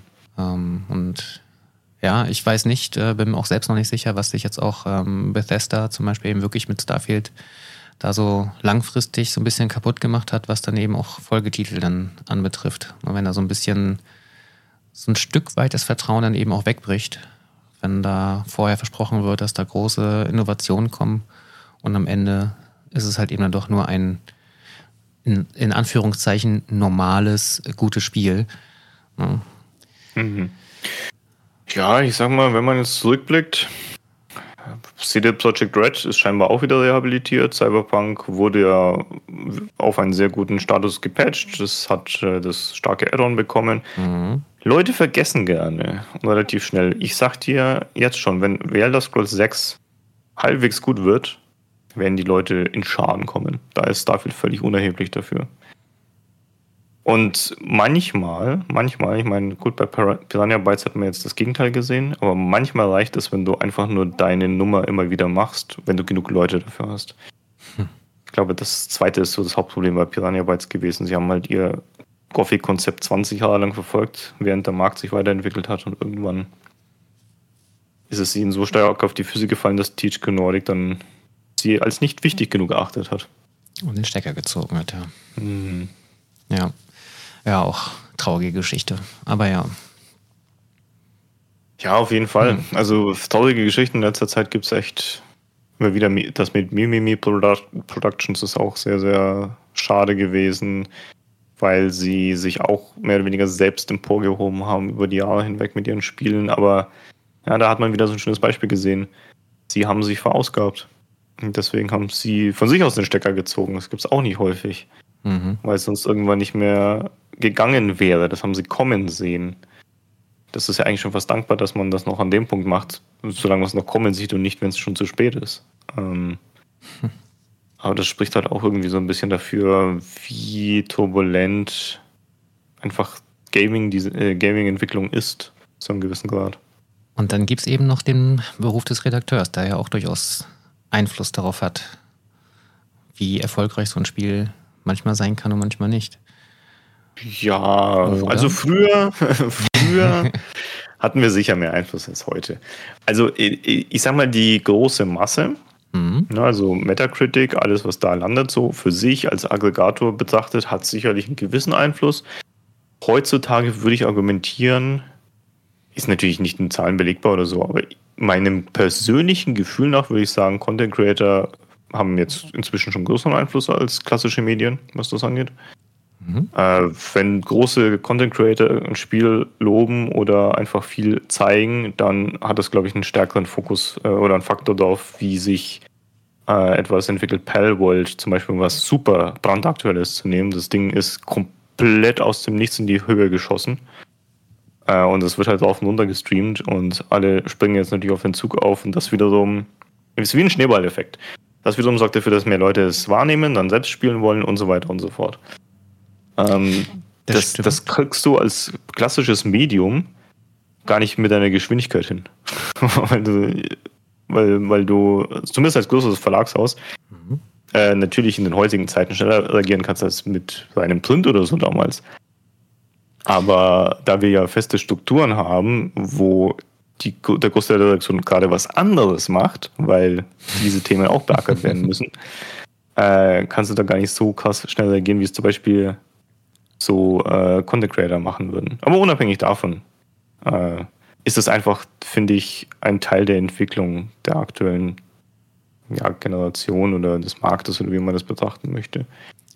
Aber kann es nicht auch eher sein, also einfach mal so eine wilde Theorie mal in den Raum gestellt, dass ähm, der Einfluss, den so ein ähm, Content Creator hat in dem Moment, dass das nicht eher ein schnell auch ein Strohfeuer sein kann und dass einfach das, was ihr als ähm, Spielezeitschrift quasi bewirkt, dass das viel mehr Nachhaltigkeit hat.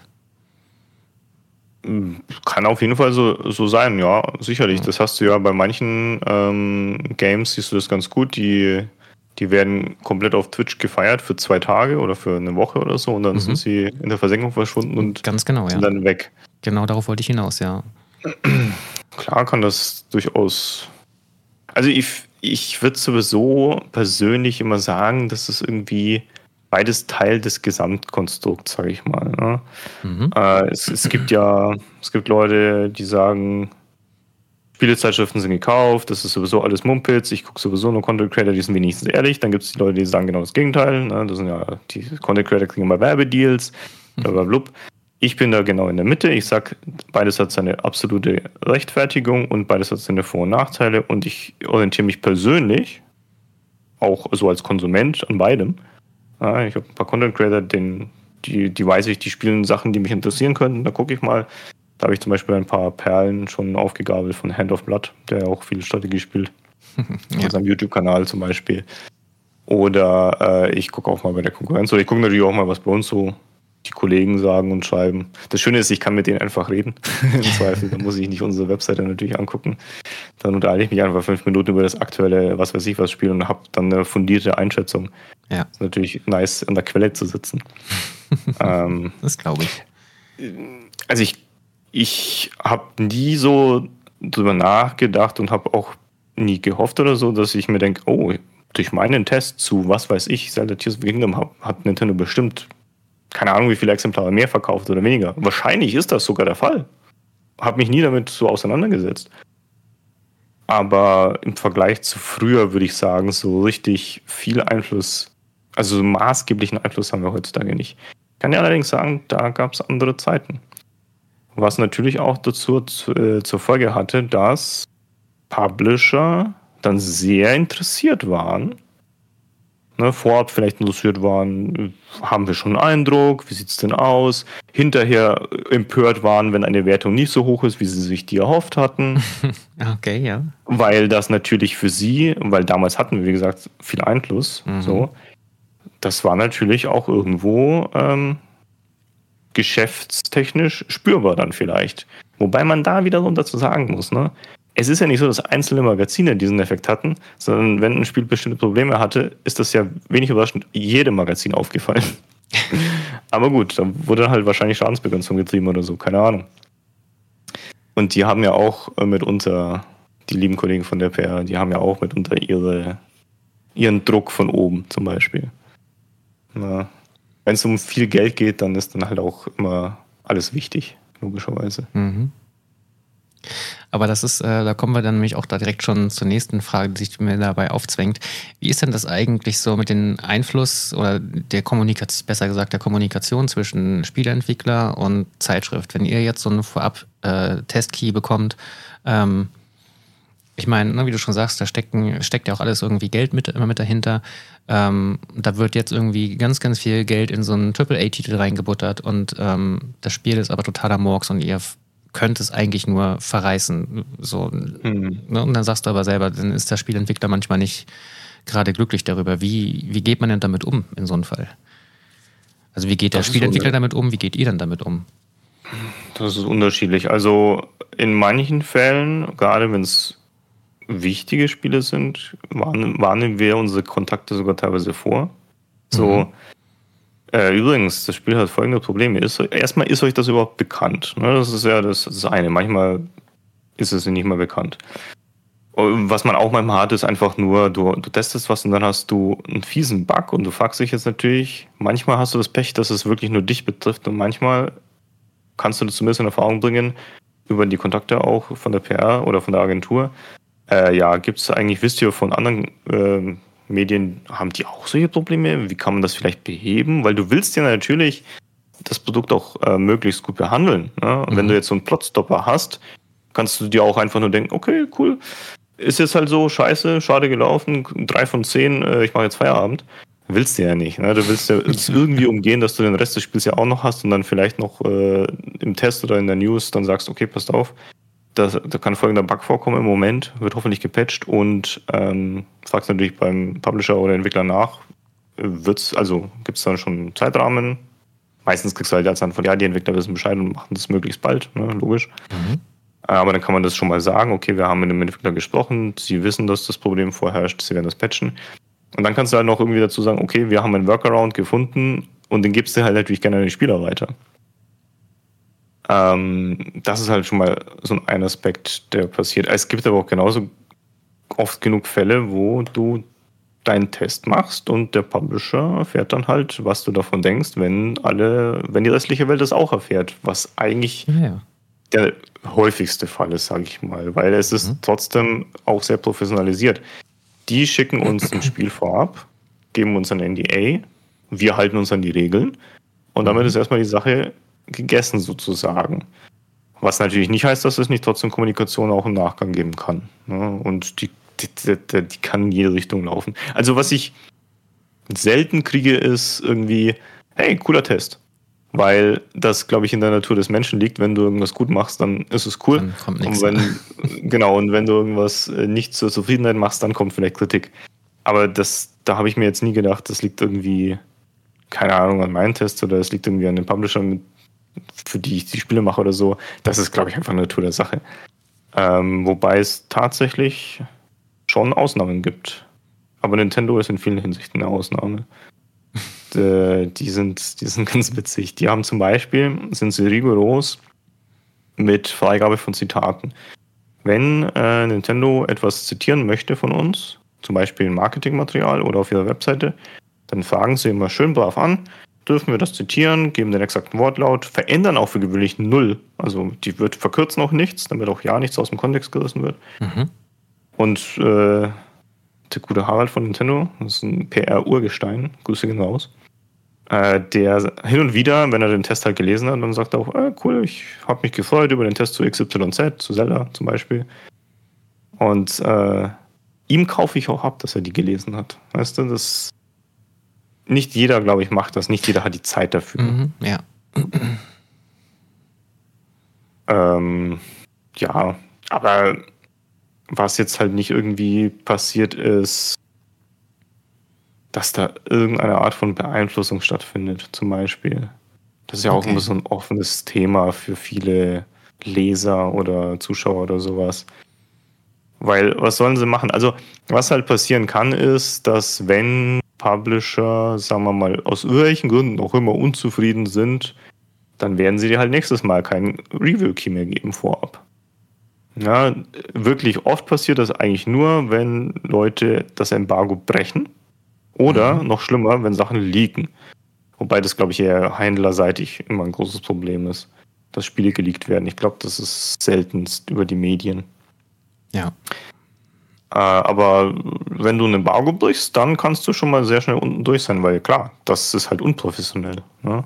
Ja, das ist und, klar, ja, genau. Äh, es, es, es, gab, es gibt natürlich hier und da mal, also bei, bei uns in der Zeit gab es sicherlich auch mal kleine Fehlerchen oder so, aber das Schöne an der heutigen Zeit ist ja, dass es ja digital ist, kannst du dann einfach offline nehmen, dann kurzfristig. Mhm.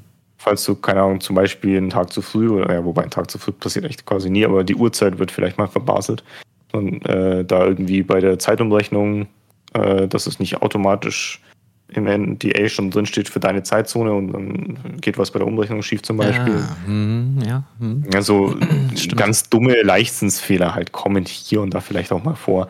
Aber da wird man dann informiert, äh, wie sieht es denn eigentlich aus? Dann sieht man, oh shit, sorry, und dann wird es offline genommen und dann passt das für gewöhnlich. Dann kann man ja reden und die Wellen glatt bügeln.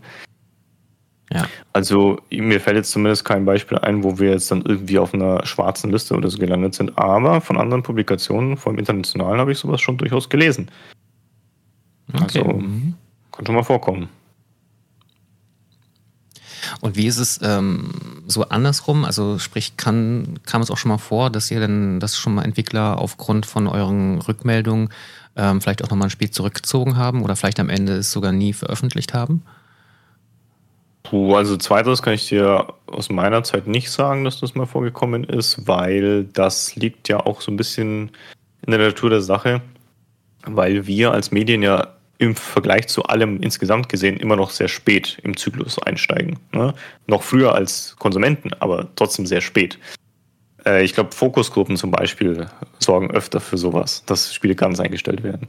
Verschiebungen und vor allem Anpassungen von äh, Features oder Bugs, ja, auf jeden Fall. Da mhm. gab es anekdotisch schon definitiv Beispiele dafür.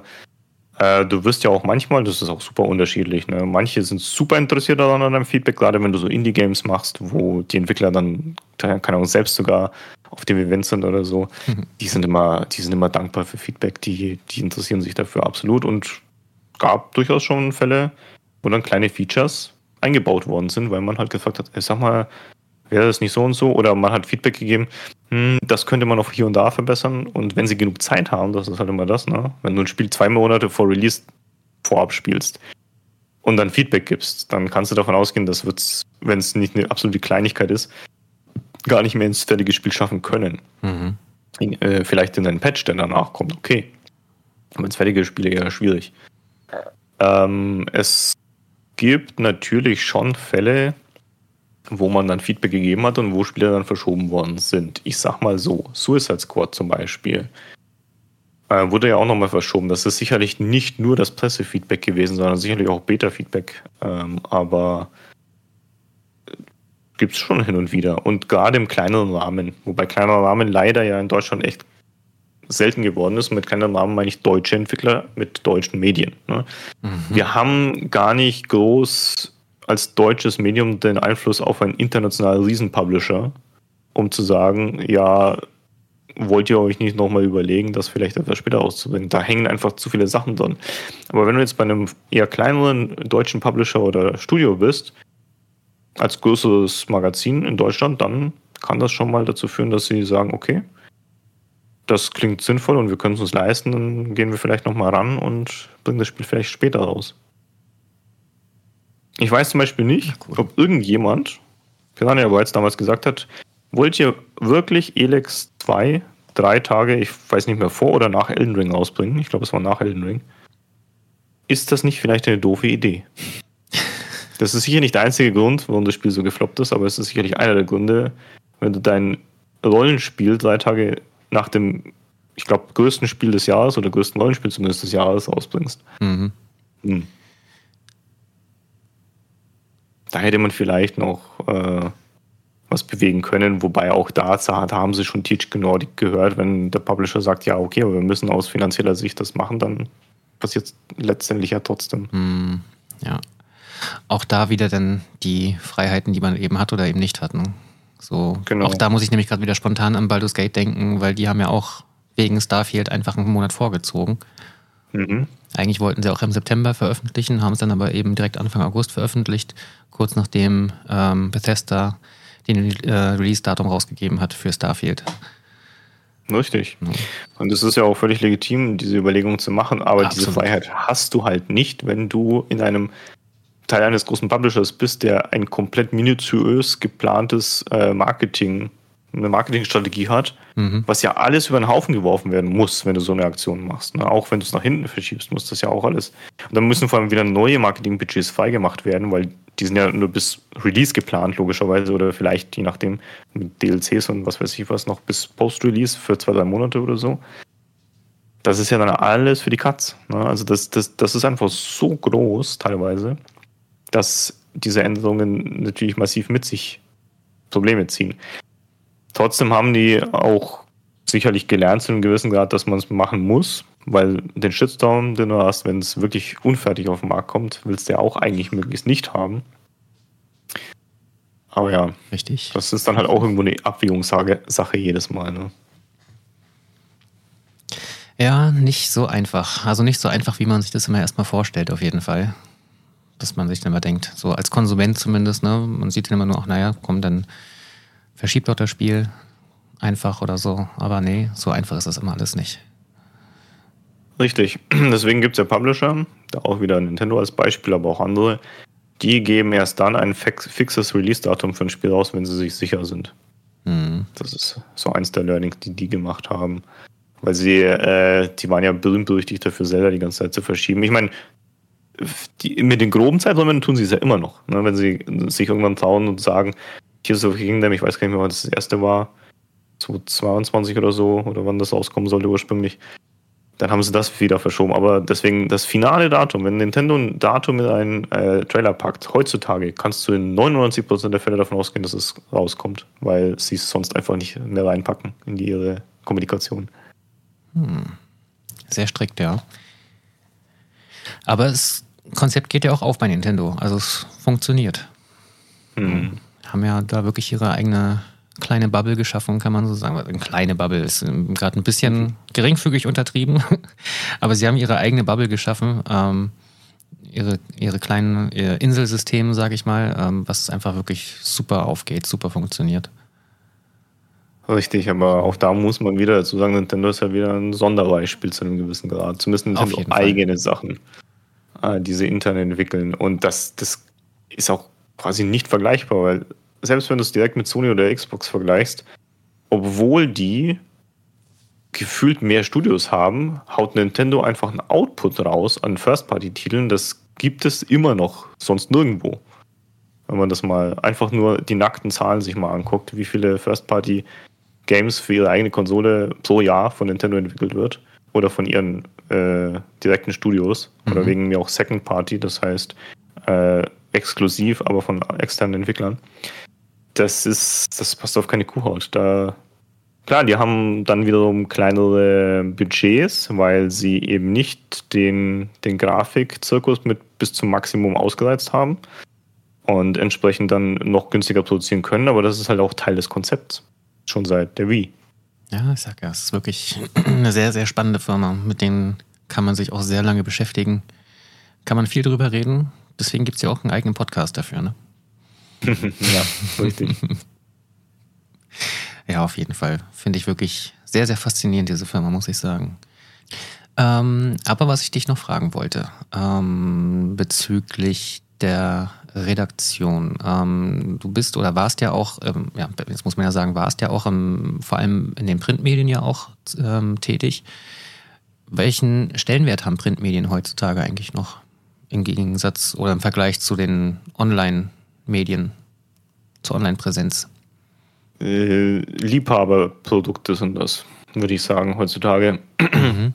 Du hast, also du hast schon bei den Flaggschiff-Medien, was ja im Endeffekt äh, PC Games, GameStar und zu einem gewissen Grad vielleicht noch die M-Games, hast du schon den Fall, dass du ähm, Publisher hast, die Interesse haben, das Titelthema zu kriegen. Ja, das gibt es mhm. schon noch. Aber das ist kein Vergleich zu früher. Was logisch ist, weil einfach die Printmedien reichweitentechnisch unter ferner liefen sind im Vergleich zu den digitalen Medien. Und sei, da meine ich ja nicht mal nur Webseiten, sondern natürlich auch Videocontent. Ja, das, das ist ja alles im Flux. Ich sage auch immer, so in fünf bis zehn Jahren haben wir vielleicht wieder was ganz was anderes. Da, da ist TikTok schon wieder komplett veraltet und dann gibt es, keine Ahnung, nur noch Augmented Reality oder so ja. als großen Treiber das, wenn du so zurückdenkst, wie schnell sich das alles verändert hat. Ne? Also das ist ja noch, weiß ich nicht genauso, ich sag mal vor, vor 25 Jahren oder so war Print noch sehr, sehr, sehr, sehr gut aufgestellt. Vor 30 Jahren noch exzellent. Da war die goldene Zeit noch. Äh, Gab es ja quasi nichts anderes. Richtig. Und dann waren es die Webseiten, aber die wurden ja auch mit YouTube dann plötzlich äh, irgendwann ins, ins ja, Nischendarsteller nicht, aber weggedrängt, sage ich mal, zu einem gewissen Grad. Dann kam Livestreaming, wurde immer größer, dann mhm. hat sich da noch ein Stückchen vom Kuchen genommen. Dann kommen jetzt diese Short-Videos, die sich wieder ein Stück vom Kuchen nehmen. Und dann hast du noch Social Media an sich, wo Leute sich gar nicht groß mehr beschäftigen mit Spielen, sondern einfach nur noch drüber äh, diskutieren, ohne jetzt großes fundiertes Wissen zu haben. Das ist auch irgendwie Teil des Diskurses trotzdem. Das, das ist ja alles sehr fragmentiert, sage ich mal, zu einem gewissen Grad inzwischen. Und ja, Print baut halt einfach massiv ab. Äh, da, da ist die Kurve deutlich. Um also deine Frage eingangs zu beantworten, ich, ja, ich würde sagen, das sind zumindest im Gaming-Segment, weil, keine Ahnung, die Landlust verkauft sich wahrscheinlich immer noch exzellent, kann ich nicht beurteilen. Das, es gibt halt immer so Ausnahmen äh, in anderen Segmenten. Mhm. Aber äh, im Gaming ist es ist Print im Endeffekt nur noch für die Leute, die halt Print gerne konsumieren. Entweder du gehst die ähm, Qualitätsroute, keine Ahnung, äh, Bookazines oder ähm, allgemein einfach teure Magazine für mindestens 10 Euro, die aber brauchbares oder sehr gutes sogar Papier haben und mhm. die guten Inhalt haben. Oder du gehst halt die Subventionsroute sozusagen, weil du bei uns ist die Subventionsroute, wir machen Inhalte online first und sie kommen halt in Print auch rein. Ja. Und sie kommen in mhm. Video auch rein, sozusagen. Also du machst halt einen Artikel und der wird zu einem Video, also nicht immer, aber die, die halt für Video relevant sind, der wird zu einem Webseitenartikel und der wird zu, äh, wenn es relevant ist, zu einem Printartikel. Und der Printartikel, auch da muss man dazu sagen, in einer PC Games zum Beispiel, ist dann identisch zu dem in einer Play 5, wenn es ein Spiel ist, das für PC und für PlayStation kommt hat sich dann entsprechend dann, ja, die Reihenfolge dann dementsprechend geändert. Richtig, also mhm. ich meine, früher war das natürlich anders, aber klar, du gehst mit dem Markt. Ja, ja, entweder du gehst mit dem Markt oder du gehst irgendwann. Das, das ist ja, eigentlich heißt der Spruch ja, du gehst entweder mit der Zeit oder mit der Zeit gehst du. Aber ich habe den so quasi umgemünzt ein bisschen. Und du siehst es am Markt, dass es genauso läuft. Es gab halt genug Beispiele für komplett eingestellte Printmagazine, die eben sich nicht schnell genug digitalisieren konnten oder wo es sich nicht genug gelohnt hat. Computerbildspiele wurde ja auch irgendwann eingestellt, mhm. äh, obwohl Springer ja logischerweise Geld hat. Aber sie haben dann irgendwann für sich entschlossen, das lohnt sich nicht mehr. Aber bei euch scheint es sich ja doch immer noch zu lohnen. Also ich merke es ja bei mir selbst zum Beispiel auch. Ähm, klar, ich konsumiere auch in erster Linie alles online, ähm, kaufe mir aber immer noch mal eine Zeitschrift, wenn ich auf Reisen bin. Ne? Wenn ich mich in mhm. längere Zugfahrten, ist für mich eine Zeitschrift Pflicht. Das gehört bei mir irgendwie mal mit dazu. ja. ähm, ist aber wirklich auch mit das Einzige. Früher war das ganz anders. Da bin ich jede Woche in den Kiosk gelaufen und habe mir immer eine Zeitschrift geholt. Ähm, aber da kommt halt natürlich die Frage auf, lohnt sich das überhaupt noch? Also, dass man, wirft das überhaupt noch einen Gewinn ab oder ist das wirklich nur ein reiner Serviceartikel, sag ich mal, um halt irgendwie auch noch, naja, mhm. von sich sagen zu können, wir haben es halt noch. Ja, also ich kann dir ganz klar sagen, wenn es sich nicht rentieren würde, würde es keiner mehr machen, weil du, du, zahl, du, schreibst keine roten Zahlen nur, um es zu haben. Also als eines Prestigeobjekt glaube ich nicht, dass das irgendein Verlag macht. Ich meine, wenn wir in fünf Jahren nochmal drüber reden, sieht es vielleicht anders aus, wenn es dann wirklich mal an die Zeit geht, wo das langsam an den Punkt kommt, wo es wirklich relevant wird für die Großen, also für mhm. die letzten paar Magazine. Ich meine, auch das ist jetzt keine Überraschung. Ne? Es sterben halt die kleineren jetzt langsam weg, bis dann irgendwann wirklich der Markt sehr konsolidiert ist. Und dann habe ich die Antwort persönlich auch nicht. Ich kann mir beide Szenarien vorstellen. Entweder du wirst irgendwann gar keine Printmagazine im Gaming-Bereich mehr haben, oder du hast nur noch ein, zwei, äh, die sich gerade so noch tragen, vielleicht. Ja. Und auch nur, weil sie quer subventioniert sind, weil der Aufwand viel, viel geringer ist, weil du das trotzdem für digital in erster Linie produzierst. Mhm. Aber die Entscheider werden niemals sich denken, ja, ich meine, wir haben das Heft jetzt seit 25 Jahren, äh, das wäre schon echt schade um die Marke. Nö. Wenn es sich nicht mehr rentiert, dann wird es abgesägt. Das ist einfach so. Das ist nun mal die blanke Realität und ähm, ich finde das natürlich schade bei manchen Sachen, aber verständlich weil am Ende des Tages muss es ja irgendwo wirtschaftlich bleiben.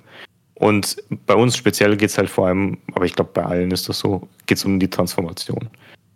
Du musst halt irgendwie hinkriegen, mit digital genug einzunehmen, während Print weniger abwirft mit der Zeit. Mhm. Und beide werfen ja. Ne, das ist ja auch so ein Ding, was man gerne vergisst als Konsument. Beide werfen weniger ab, im, auch im ähm, Werbebereich im Vergleich zu früher. Klar hast du bei einem Printobjekt äh, die direkten Verkäufe als Einnahmequelle, aber das war nicht der Löwenteil früher, als es richtig geboomt hat. Das waren die Werbeanzeigen, die in diesen Magazinen sind. Du musst ja nur eine mhm. Ausgabe aus den 90ern aufschlagen und dann siehst du, ein Drittel davon waren Werbeanzeigen. Deswegen waren die so dick, die Hefte, weil den Content wollte man natürlich auch machen. Aber da wurde halt gebucht ohne Ende. Ja, und auch das hat sich ja verändert. Auch das ist natürlich in die neuen Medien immer stärker gegangen. Ne? Selbst Webseitenbuchungen sind nicht mehr so wie früher, weil jetzt halt YouTube-Kanäle gebucht werden oder Twitch-Streams oder, oder es wird gar nicht mehr explizit sein gebucht, sondern man bucht gleich bei den ganz Großen. Man kriegt YouTube einfach das, die Werbung und die spielen die aus, wie sie wollen, zum Beispiel. Hm, ja. Anstatt es explizit äh, reinzupacken.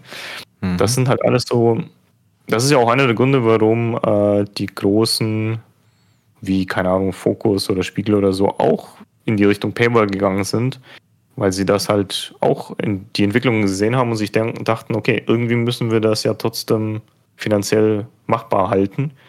Dann probieren wir es halt mal mit der Richtung. Hätte man von Anfang an Leute dazu erzogen, dass das Internet nicht kostenlos ist, sondern dass Qualität Geld kostet, weil das ist halt nun mal so, Mhm. Ja, mhm. was die Leute nicht verstanden haben, ist, das hat auch damals schon Geld gekostet, das war Werbegeld. Das hat es gekostet. Und klar haben sich die Leute über die Anzeigen moniert, ne, aber sie haben trotzdem konsumiert. Mhm. Aber jetzt, wo die Werbeanzeigen wegbrechen, ist man halt nicht bereit oder nicht in einem Maßstab, der hoch genug ist, äh, Geld für Online-Produkte auszugeben. Zumindest im klassischen Bereich, weil wenn ich mir so angucke, wie das Gut, bei YouTube auch. Auch das ist eine Erziehungssache, aber bei Twitch zum Beispiel stelle ich schon fest, Leute sind bereit, Abos abzuschließen, wenn ihnen ein Kanal gefällt. Bei YouTube ist das auch nicht unbedingt so krass ausgeprägt, auch wenn es die Funktionen inzwischen technisch gibt. Und ich glaube, das liegt ebenfalls daran, dass Leute exakt andersrum erzogen worden sind. YouTube war immer werbefinanziert. Ja. Mhm, mh. Deswegen sind sie dann gewöhnt, dass ich guten Content für lau bekomme. Aber auch YouTube, selbst die ganz großen, haben schwindende Einnahmen. Also wird YouTube seit Jahren, man merkt sicherlich als Konsument, aggressiver, was die Werbung angeht. Massiv, es, kommen mehr Werbe, es kommen mehr Werbeblocks, es kommen längere Werbeblocks und sie sind nicht mehr skippbar. Ja. Richtig. Das ist ein Teufelskreis. Ne? So wie Print auch damals oder immer noch ein bisschen Teufelskreis ist, ist das in allen Marktfeldern irgendwie so. Mhm. Ja, der Markt verändert sich ständig, natürlich. Das ist äh, permanentes. Was mir auch auffällt oder aufgefallen ist, ähm, was diese Veränderung anbetrifft, ähm, dass sich ja auch ähm, die Themen ähm, in so einer Spielezeitschrift teilweise auch stark geändert haben. Das heißt, geändert haben, ähm, die sind vielseitiger geworden. Ähm, das heißt, es geht ja schon damit los, dass man halt eben auch bei einer PC Games halt nicht mehr nur reine PC-Themen betrifft, äh, antrifft, sondern halt eben auch ähm, ja, Spiele, die man nur auf der Konsole findet, zum Beispiel.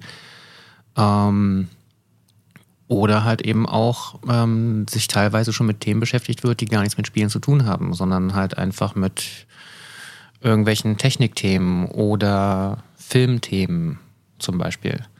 Das mhm. habe ich ja vorher in der Spielzeitschrift nie gefunden. Also wenn ich da mal einen Artikel über einen Film gefunden habe, so dann.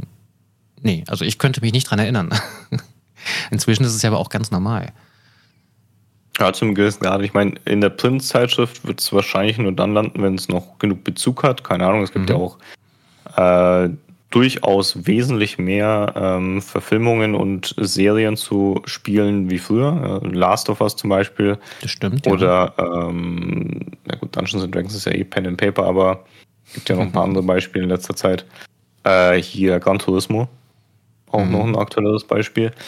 Das ist ja auch mehr geworden und entsprechend ist da der Bezug sehr nahe und dann kann man auch darüber berichten. Das ist aber nicht alles. Das ist ja nicht der einzige Grund. Das ist auch irgendwo deswegen, weil wir ja online, ähm, das ist auch etwas, das Leute teilweise immer noch verwirrt. PC Games, die heißt natürlich PC Games, aber wir machen da auch alle Konsolen schon seit zig Jahren, mhm. weil Multiplattform online nun mal King ist. Aber auch eben Filme und Serien, weil das naheliegende Themen sind. Wir haben festgestellt, das sind einfach Sachen, die Gamer interessieren, was für mich persönlich keine Überraschung ist. Ich bin da genauso. eben, ja. ja. Äh, aber äh, es gibt natürlich auch immer die Gegenbeispiele an ähm, Lesern, die dann sagen, ja, das hat da nichts verloren, ihr seid doch PC Games, äh, warum kriege ich hier jetzt, keine Ahnung, Playstation-Spiele? Da denke ich mir dann auch immer, was hält dich davon ab, einfach anderen Content bei uns zu konsumieren? Stattdessen. Das ist ja kein Nullsummenspiel, ja, also es, Ach nicht? Man kann auch, Ach, nee, man, man, man kriegt ja nicht weniger deswegen, nur weil wir andere Sachen machen, aber ja, das hat sich natürlich auch geändert und sicherlich auch zu einem gewissen Grad in der Zeitschrift. Was mir persönlich eher aufgefallen ist, ist ähm, der nicht mal der Themenschwerpunkt, der sich geändert hat, sondern der Rubrikenschwerpunkt. Wir hatten ja früher mal News in den Printzeitschriften. Das mhm. haben wir komplett abgeschafft, weil es einfach das falsche Medium inzwischen dafür ist. Wenn du News haben möchtest, dann liest du online. Ja. Was, was will ich dir einmal im Monat eine News-Zusammenfassung geben, die nicht mal den Hauch einer Chance hat, alles Wichtige abzudecken. Ja. Ähm, deswegen, wir haben auch viel weniger kleine Sachen inzwischen und machen die großen Sachen dafür ausführlicher. Dann mhm. gibt es dann halt noch ein Special dazu, eine große Meinung, äh, vielleicht auch Tipps äh, oder ähnliche Sachen. Ähm, früher hat man ja Früher hat man ja versucht und man konnte es auch zu einem gewissen Grad, eine Marktabdeckung zu leisten. Ne? Wenn du in die PC Games in den 90ern gekauft hast, wusstest du im Großen und Ganzen Bescheid. Deswegen heißt ja auch der Slogan, wissen, was gespielt wird. Du wusstest Bescheid, was am PC-Markt gerade neu dazugekommen ist mhm. Und äh, konntest dann schauen, ob da irgendwas für dich dabei ist. Heutzutage könntest du das nicht mehr machen. Wir können auch keine 1000 Seiten abdrucken, unabhängig von der Wirtschaftlichkeit. Aber es kommen allein auf Steam so absurd viele Spiele pro Tag raus, von denen natürlich 80% Shovelware ist, aber trotzdem, selbst wenn du die weglässt, kommen so viele Spiele raus, dass du eh keine Chance hast, den Markt abzudecken. Da hat sich ja das Metier auch insofern verändert, dass es nicht mehr darum geht, sondern es geht darum, dir jetzt aus dem Wust an Dingen die Sachen rauszufiltern, die dich ja. vielleicht interessieren könnten. gewiss auch eine ganz andere Herausforderung als früher noch. Auf jeden Fall. Auch das Thema ähm, Service Games. Mhm. Klassisch ist Printjournalismus, oder was heißt Printjournalismus? Gaming-Journalismus ja eigentlich ein Testjournalismus und ein Vorberichterstattungsjournalismus. Das bedeutet, du hast ein Spiel behandelt, bis es raus war und dann hast du vielleicht noch ein Add-on getestet und das war's. Was machst du denn mit Fortnite? Du kannst ja nicht jedes Jahr irgendwie Artikel dazu machen. Also du kannst schon, wenn das Interesse da ist, aber du kannst nicht jedes Jahr einen Test machen, sagen wir es mal so. Das wäre irgendwie auch unsinnig. Bisschen, aber das Spiel ja. entwickelt sich ja trotzdem durchgehend weiter und das ist ja ein durchgehendes Thema. Mhm. Und dann hast du wiederum das Problem, okay, ja, Leute spielen das durchgehend. Das bedeutet aber nicht im Umkehrschluss, dass sich Leute durchgehend für Berichterstattung interessieren. Das ist auch immer so eine, so eine mhm. spannende Geschichte, weil das eine heißt nicht automatisch das andere. Mhm. Weil das so Spiele sind, ich brauche doch einem, der Fortnite mag, nicht, nicht erzählen, warum er Fortnite sich mal anschauen sollte. Und die, die sich nicht dafür interessieren, die haben, die haben schon davon gehört, die haben sich jetzt halt irgendwann schon mal dagegen entschieden. Das, das ist halt das. Das Einzige, was du dann vielleicht noch machen kannst, ist äh, zu sagen, okay, was ist jetzt gerade neu in Fortnite? Im letzten Addon oder so. Und dann hast du aber wiederum Spezialisten, extra Webseiten, die nichts anderes machen mhm. die in, in dem Sinne die Community schon abgreifen, was das angeht. Weil wir haben ja ähm, ein großes Medium sozusagen, was in der Breite aufgestellt ist. Auch in der Themenbreite mit Filmen und Serien eben top noch dazu. Deswegen ja. können wir auch nicht so in die Tiefe gehen bei manchen Themen, weil wir ja mit unseren begrenzten Ressourcen auch die Breite noch abdecken müssen. Mhm. Und das ist dann auch, ähm, ja klar, dann auch eine bewusste Entscheidung dementsprechend, ähm, da dann auch wirklich in die Breite zu gehen. Also war es halt schon immer. Mhm. Und das, dieses Konzept hat, habt ihr halt, ja, kann man sagen, noch weiter ausgebaut, dass halt einfach noch Filme sowas noch mit hinzugenommen habt. Genau, kann man mhm. so sagen. Ich meine, es mhm. gibt ja das Gegenbeispiel bei uns, das ist die PC Games More, also MMOR die wurde ja auch abgespinnt extra für WoW und die hat einen Gegenansatz. Die macht quasi nichts anderes. Also sie hat früher gar nichts anderes gemacht. Inzwischen macht sie noch ein bisschen andere Rollenspiele, aber die machen quasi den Gegenentwurf dazu. Und das kannst du dir halt mit einem WoW noch, mal gucken wie lang, weil auch das ist natürlich nicht auf den Zahlen, auf denen es mal war, äh, kannst du dir das leisten. Mhm. Äh, aber zum Beispiel äh, übrigens, da gibt es auch eine Webseite, die dazugehört, das ist die buff.de. Warum heißt die komplett anders? Das ist wieder aus äh, Wachstumsgründen gewesen, weil es gab mal auch das Buff-Magazin. Die haben auch WoW gemacht. äh, nicht nur, die hatten mehr Rollenspiele als die Mo an sich, aber sie haben trotzdem ähm, einen Fokus auf WoW gehabt. Mhm. Und dann hat sich halt irgendwann ausgeschaut, ja gut, pcgames.de ist WoW nur ganz vereinzelt ein Thema. Das war immer Buff bei uns. Aber PC Games MMO Print war immer WoW äh, sehr präsent und hat sich auch besser verkauft als die Buffed. Und dann ist irgendwann die Buffed Print eingestellt worden und die PC Games More ist jetzt das Printmagazin zur Buffed.de. Also die gehören okay. zusammen. Ist auch dieselbe Redaktion. Verrückt. Das sind also so, so äh, Entwicklungen, die sich einfach, wenn du so eine lange Tradition hast in so einem großen Verlagshaus, mhm. Halt so teilweise entwickeln. Äh, aber ja, das ist eine bewusste Entscheidung, weil im Endeffekt auch da, das ist ja so eine Marktphilosophie, die es gibt, ähm, go big or go niche. Das heißt, entweder du gehst in die Breite oder du fokussierst dich auf eins so richtig gut. Mhm. Und wenn du dich umschaust äh, bei Webseiten zum Beispiel, dann wirst du exakt das feststellen. Es gibt E-Sport-Webseiten, die machen nichts anderes außer E-Sports-News. Es gibt äh, ähm, Fachwebseiten sozusagen, die machen nichts anderes außer zum Beispiel, keine Ahnung, N-Tower macht nur Nintendo. Ähm, Nintendo Live, glaube ich, heißt auch noch eine, die macht auch nur Nintendo. Dann gibt es welche, die machen nur Xbox. Dann gibt es welche, die machen äh, nur, die gehen noch härter rein, die machen nur ein Spiel. Ja, zum Beispiel was für Destiny gibt's. Oder es gibt äh, meine MMO, die machen nur MMOs. Oder du gehst halt komplett in die Breite, so wie PC Games.de, GameStar, äh, früher mal Computerbild Spiele, die digital seit ich weiß gar nicht, ob die das komplett eingestellt haben. Oder Gameswelt, oder wie sie nicht noch alle heißen. Mhm. Was mich noch interessieren würde dabei, ist jetzt ähm, bei den Themen, wenn du jetzt eben sagst, ne, ihr gehört dann ja mehr oder weniger zusammen, ähm, Buffed und, und PC Games. Ähm, heißt es denn im Umkehrschluss, dass jetzt die PC Games sich gar nicht mit World of Warcraft beschäftigt?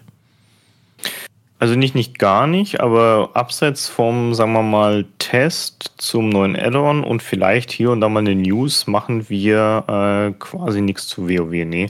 Mhm. Nicht unbedingt, weil man dann zu krass kannibalisiert, also sich quasi selbst äh, Boden abgräbt mit den jeweiligen Webseiten, sondern einfach, weil sie es gezeigt hat, dass WoW bei uns auf PCGames.de weniger performt. Was sicherlich auch damit zusammenhängt, dass wir es halt nicht über Jahre hinweg aufgebaut haben. Mhm. Im Vergleich zum Buffed. Äh, aber auch einfach, denke ich, ähm, manche Sachen eignen sich halt so, zeigen sich so. Ich meine, um mal ein anderes Thema anzuschneiden, was das angeht, wir sind, wie gesagt, breit aufgestellt. Wir machen die großen Spiele, decken wir ab und wir machen hier auch mal Indie-Games, die spannend genug sind. Äh, wir haben aber auch festgestellt, dass einfach manche Sachen, die an sich ein großes Thema sind, bei uns nicht so gut laufen und andere Sachen, die vielleicht nicht ganz so groß sind, bei uns aber sehr gut laufen. Dass einfach unsere Community oder auch äh, die Marke an sich irgendwie mit einer gewissen Spielerschaft sich besser identifiziert. Ein Learning, das wir haben, aber ich glaube, das hängt einfach damit zusammen, dass es der deutsche Markt ist, ist, dass Strategie zum Beispiel sehr gut funktioniert. Mhm. Das halte ich aber für, das ist halt eins der Haus- und Hofgenres in Deutschland. Deswegen ich glaube auch, ja. das sicher damit auch zusammen. Äh, aber äh, gleichzeitig funktionieren halt Action-Games sehr gut, weil das ist international grundsätzlich so. Das ist mhm. eins der größten Genres insgesamt, überall, egal wo du hingehst, weil es einfach so ist. Ne? Genauso wie, keine Ahnung, bei den Filmen, die äh, Actionfilme, Komödien und Gott, Drama ist sogar, glaube ich, kleiner als die anderen beiden, auch halt gut funktionieren. Das sind so Sachen, die man über die Jahre hinweg einfach feststellt. Mhm. Ja. Und äh, das kann man halt auf teilweise sogar auf Spieleebene oder auf Spielereiebene dann auch so ein bisschen merken, dass manche Reihen bei uns von der Performance her sagen wir mal, underperformant für das, was man glauben würde, basierend auf den Verkaufszahlen, die dazu gehören, und andere Reihen dann überperformen, die man so nicht erwartet hätte. Weshalb es auch immer wieder wichtig ist, natürlich schon irgendwie gelernte Sachen anzuwenden, aber auch gleichzeitig hier und da mal zu experimentieren. Also ist es immer eine Teil der Diskussion, lohnt sich es, etwas zu machen, weil wenn du begrenzte Ressourcen hast und endlos Themen im Endeffekt. Musst du natürlich mal abwägen. Aber gleichzeitig haben wir immer wieder auch den Fall, lass es uns doch mal probieren. Ja? Und dann läuft es manchmal sehr gut und manchmal eben nicht. Das Ergebnis. Und dann ist man hinterher manchmal schlauer, manchmal aber auch nicht, weil kann auch eine Laune von Google sein, zum Beispiel. Man ist halt nun mal auch sehr, sehr stark von, ähm, von Google früher SEO, Google Suche, heutzutage tatsächlich eher Google Discover abhängig weil auch da natürlich die Schwerpunkte sich bei Google selbst geändert haben, wie Leute ähm, gelenkt werden. Mhm. So mit ihren Geräten durch das Internet. Tun wir ja alle irgendwo. Mhm. Mal landet man hier, mal da. Aber oftmals, ja, stimmt. Also auch was eigenes Verhalten anbetrifft, irgendwie auch was Google angeht, irgendwie man klickt ja doch irgendwie die vertrauten Seiten dann ja früher oder später immer wieder an. Wenn man weiß, okay, da hat man gute Erfahrungen gesammelt, dann mhm. geht man da ja auch gerne wieder hin klar, eine gewisse Markenbindung baut man sich auf. Das ist ja auch, ähm, das war schon immer so und es wird sicherlich auch immer so bleiben. Und nur weil Leute jetzt zum Beispiel nicht bei uns angemeldet sind mit dem Account, heißt es noch lange nicht, dass die unsere Marke nicht wahrnehmen oder nicht öfter anwählen. Richtig. Das ist ja. Das, das sieht man ja dann teilweise in den Analytics jetzt nicht direkt in dem Sinne, weil du weißt nur, okay, das ist jetzt ein User, der ist halt über Google gekommen, mhm. aber vielleicht ist es ein User, der schon zum keine Ahnung, 40. Mal über Google kommt und äh, da halt auch gerne hingeht, während das auch gleichzeitig ein User sein kann, der zum ersten Mal da ist. Ne? Ja. Ja, das sind Sachen, die wird man dann so nicht herausfinden. Aber das ist auch okay, man muss nicht alles wissen. Nee, absolut nicht. Hm. Ähm, hattest du für dich schon mal äh, in deiner Karriere als äh, Redakteur schon mal ein Spiel gehabt, was du ähm, lieben gelernt hast, aber wusstest, was du vorher, äh, warte mal, andersrum gefragt. Hat es schon mal ein Spiel gegeben, was für das du dich richtig begeistern konntest, ähm, du das aber vorher überhaupt nicht auf dem Schirm hattest, sprich, was du, wenn du den Beruf nicht ausgeübt hättest, niemals ähm, gespielt hättest? Äh, auf jeden Fall, auf jeden Fall. Also ähm, jetzt nicht unbedingt in der Hinsicht, ich, äh, es hat mich, na, wobei, also das hat mir komplett die Augen geöffnet oder so und ich habe es abgedischt geliebt und hatte es gar nicht auf dem Schirm. Ich überlege gerade. gibt es da Fälle vielleicht hier und da. Meistens war es nicht wegen meinem Job direkt, aber wegen dem Umfeld, weil ich dann mehr mitbekommen habe, dass ich so Sachen wie Stardew Valley mal ausprobiert habe, zum Beispiel. Aber das hätte ich wahrscheinlich auch so früher oder später gefunden, weil ich Harvest Moon geliebt habe damals. Mhm. Aber was definitiv schon vorkam, ist, ich habe Spiele gespielt, die ich sonst nicht gespielt hätte, einfach weil ja, ich die Zeit nicht gefunden hätte oder es nicht probiert hätte. Äh, in den Genres, wo ich sowieso unterwegs bin, da ist es schon durchaus vorgekommen. Und es gab sicherlich auch mal ähm, Spiele, die ich jetzt als nicht so toll erstmal angenommen hätte. Und ich habe sie dann äh, bearbeitet sozusagen und dann hat es mich nicht losgelassen und ich habe es dann noch länger gespielt. Ein Beispiel kann ich tatsächlich nennen. Gerne. Das hätte ich, das hätte ich ohne, ja, das hätte ich ohne den Job niemals probiert. Das ist Hyrule Warriors. Weil die Warriors-Spiele, also Dynasty Warriors sind ja die Hauptspiele, hätte mhm. ich mit der Kneifzange nicht angefasst. Und dann werde ich mit der Kneifzange wahrscheinlich auch heutzutage nicht anfassen. Ich habe Hyrule Warriors deswegen gemacht, weil es halt Zelda war. Es war ein Spin-off. Das Gameplay kannte ich noch nicht, Warriors-Likes, äh, bis dahin. Und ich habe es verschlungen. Also, obwohl das einfach wirklich sehr stumpfes Gameplay ist. Aber irgendwie ist es auch, glaube ich, Teil des Reizes. Und für mich war der Bezug, dass es halt diese Zelda-Marke hatte. Und, äh, und das war der Bezug und der Türöffner war, dass ich es halt für die Arbeit gemacht habe. Und das habe ich sehr viel dann privat weitergespielt. Äh, ich habe sogar, also das erste Hyrule Warriors geht sogar so weit, das war, ursprünglich war das ein äh, Wii U-Spiel, da habe ich es getestet. Da habe ich es mitgetestet als Zweitester, ich weiß nicht mehr genau. Dann kam es für den 3DS, da habe ich es nochmal getestet. Dann kam es für die Switch nochmal raus, da habe ich es privat komplett nochmal niedergesuchtet. Mit allen DLCs und drum und dran. Also ich habe bestimmt 300 Stunden Hyrule Warriors gespielt. Und dann auch den zweiten Teil entsprechend. Und ähm, ich bin jetzt, wie gesagt, trotzdem nicht auf den Trichter gekommen, ich spiele jetzt mal Dynasty Warriors deswegen. Aber seitdem probiere ich Warriors-Spiele mit Marken, die mich interessieren. Ich habe dann auch für die Arbeit Pirate Warriors von One Piece mal ausprobiert. Das hat mir nicht ganz so zugesagt. Mhm. Ich habe Fire Emblem Warriors dann gespielt äh, und Persona Strikers. Das hat zwar nicht Warriors im Namen, aber das ist im Endeffekt dasselbe mit Persona 5. Ach, verrückt. Also, also, hast du im Prinzip nicht nur ein Spiel für dich neu entdeckt durch den Beruf, sondern eigentlich ein komplettes Genre, kann man fast sagen. Genau, man könnte sagen, ich habe das Subgenre der Warriors-Spiele für mich kennengelernt äh, durch diesen Bezug, wenn man so will. Mhm. Cool. Ansonsten habe ich definitiv ein paar Rollenspiele dann getestet, die ich unbedingt gespielt hätte. Da ist alles dabei gewesen zwischen ganz nett und ja, ganz cool. Mhm. Äh, nichts, was mich komplett umgeschmissen hätte, weil die wirklich, das ist halt oft so, ne? Die wirklich guten Spiele, also zumindest als Person wie ich, die sich viel mit Gaming schon beschäftigt hat vorher, ne? Ich meine, es gibt ja ganz andere Gamer-Profile, die äh, nur drei Spiele im Jahr spielen oder sowas, dann wäre es sicherlich was ganz was anderes. Aber für mich wäre das dann trotzdem definitiv irgendwann auf meinem Radar erschienen. Die richtig, richtig krassen Sachen. Die kriegst du einfach mit sagen wir mal, wenn man sich ein bisschen umsieht äh, im Gaming-Kosmos. Aber ich könnte mir vorstellen, dass ich weniger, vor allem JRPG, in meiner JRPG-Hochphase gab es definitiv so ein paar B-Titel, die dann irgendwie teilweise sogar 60er-Wertungen von mir bekommen haben, die ich aber trotzdem durchgespielt habe, weil ich das eben für den Test gemacht habe. Äh, die hätte ich so nicht gespielt. Mhm. Sonst.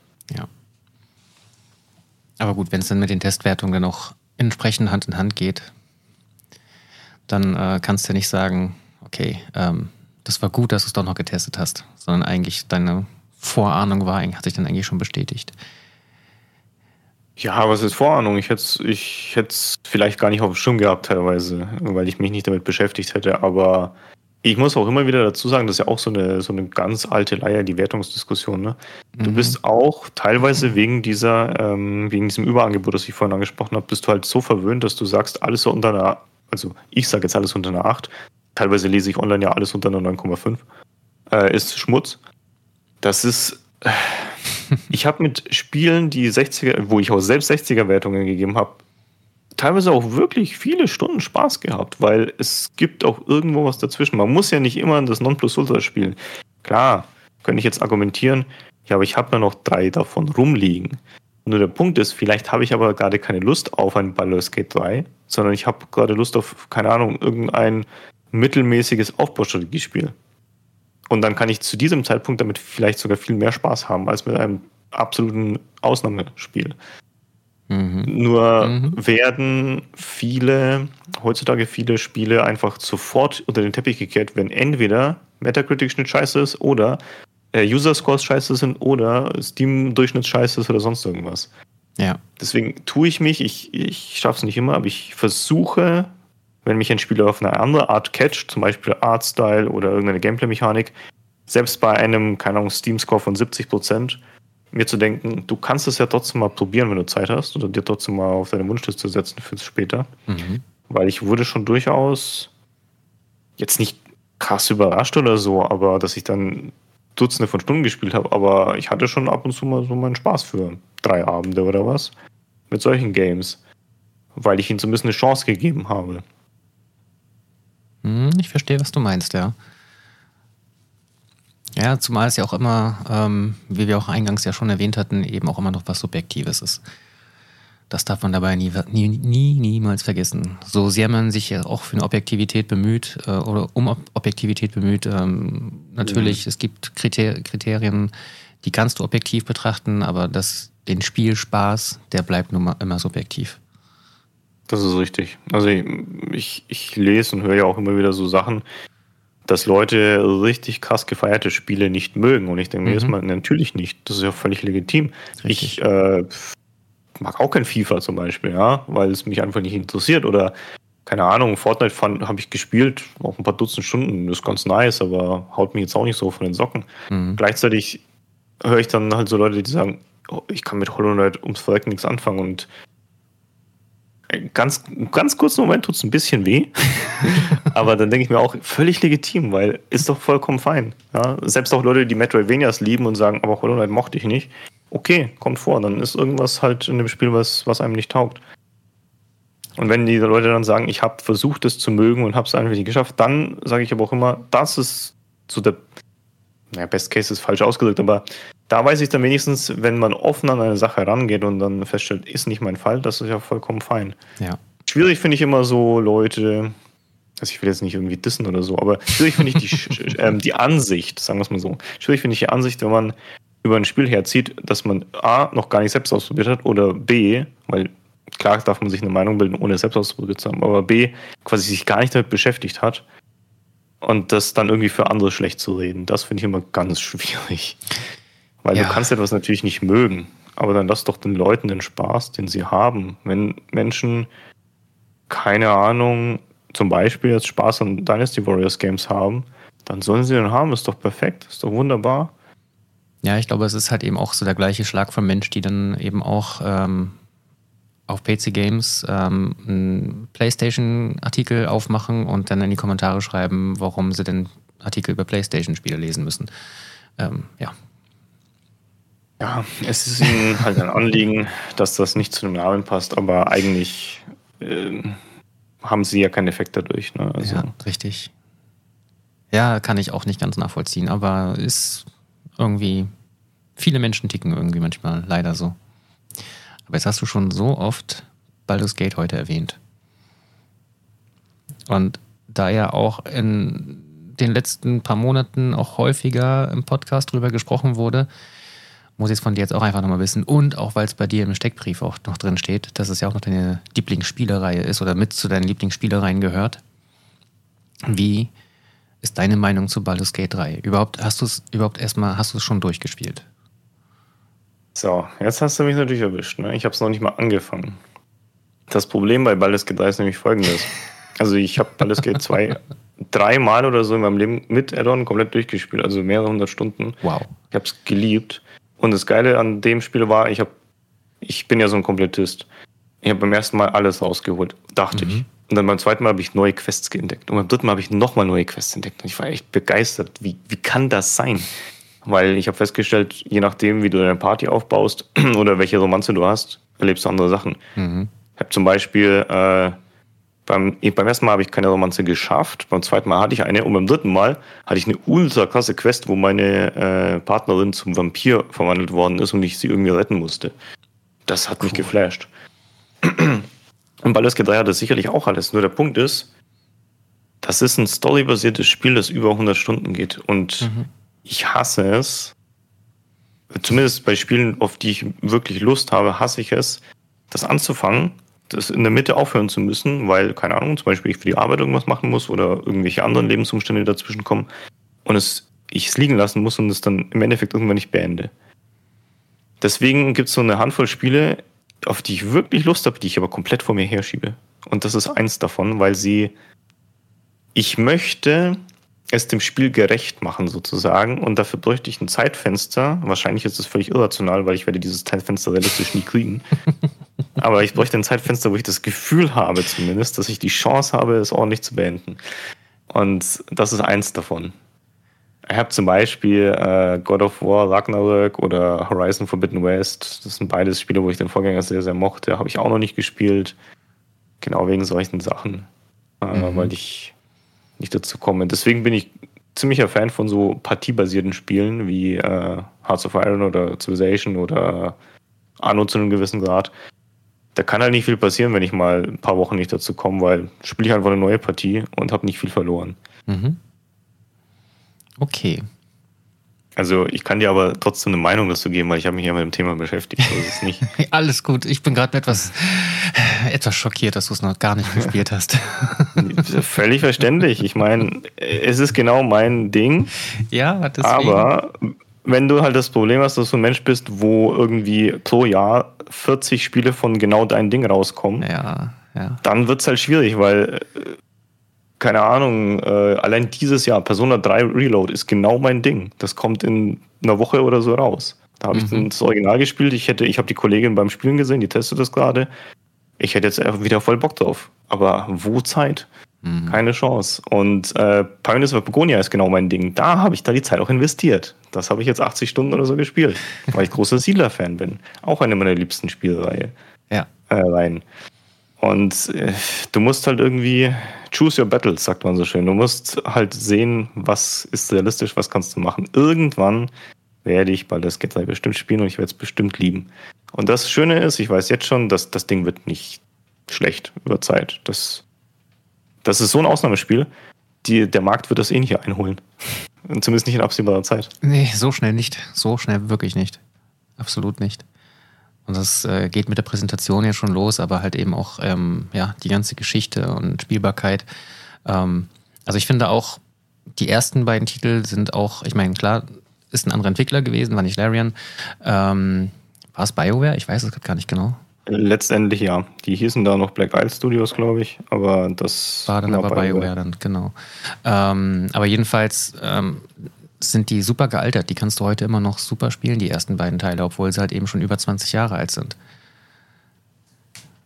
Und ich glaube, auch im mhm. Baldur's Gate 3 wirst du auch in 20 Jahren immer noch sehr gut spielen können. Ich hoffe nicht, dass du so lange brauchen wirst, bis du es dahin spielen kannst. Aber rein ich hoffe theoretisch es auch nicht. wäre es möglich. Ich auch nicht, ja. Nee, irgendwann, irgendwann wird es mal klappen. Okay. Aber dann hat sich natürlich auch die Frage, warum du, warum ich es bei dir noch nie im Stream gesehen habe, auch direkt erklärt, ja. Deswegen. ja, das ist auch so ein Ding, ne? wenn ich Stories-Spiele streamen, wenn ich das streame, will ich es eigentlich nur dann im Stream spielen und dann streame ich halt, keine Ahnung, ein Jahr lang nichts anderes. Mhm. Und da stecke ich dann auch wieder davor zurück, weil ich will mich dann irgendwie nicht, nicht ganz so krass investen in ein Thema, weil mich auch für Streaming diverse Sachen interessieren. Und ich habe dann auch immer so, so komplett aus dem Off so Sachen, die ich einfach spontan doch mal ausprobiere oder die dann gerade neu released sind. Dafür möchte ich halt auch die Möglichkeit haben. Und ich habe dann, das, das ist auch so ein bisschen mit Zelda gekommen. Ich habe Breath of the Wild komplett durchgestreamt im Master-Modus und Tears of Kingdom eben 70, 70 Stunden. Und für Breath of the Wild habe ich ein Jahr gebraucht, weil ich eben auch andere Sachen machen wollte. Tolles Spiel, habe sehr viel Spaß daran gehabt, aber im Hinterkopf war trotzdem ab und zu immer dieses Gefühl einer Fußfessel, weil ich habe dann halt andere Sachen dann li links liegen lassen müssen, die dann aufgepoppt sind, was ich schade finde.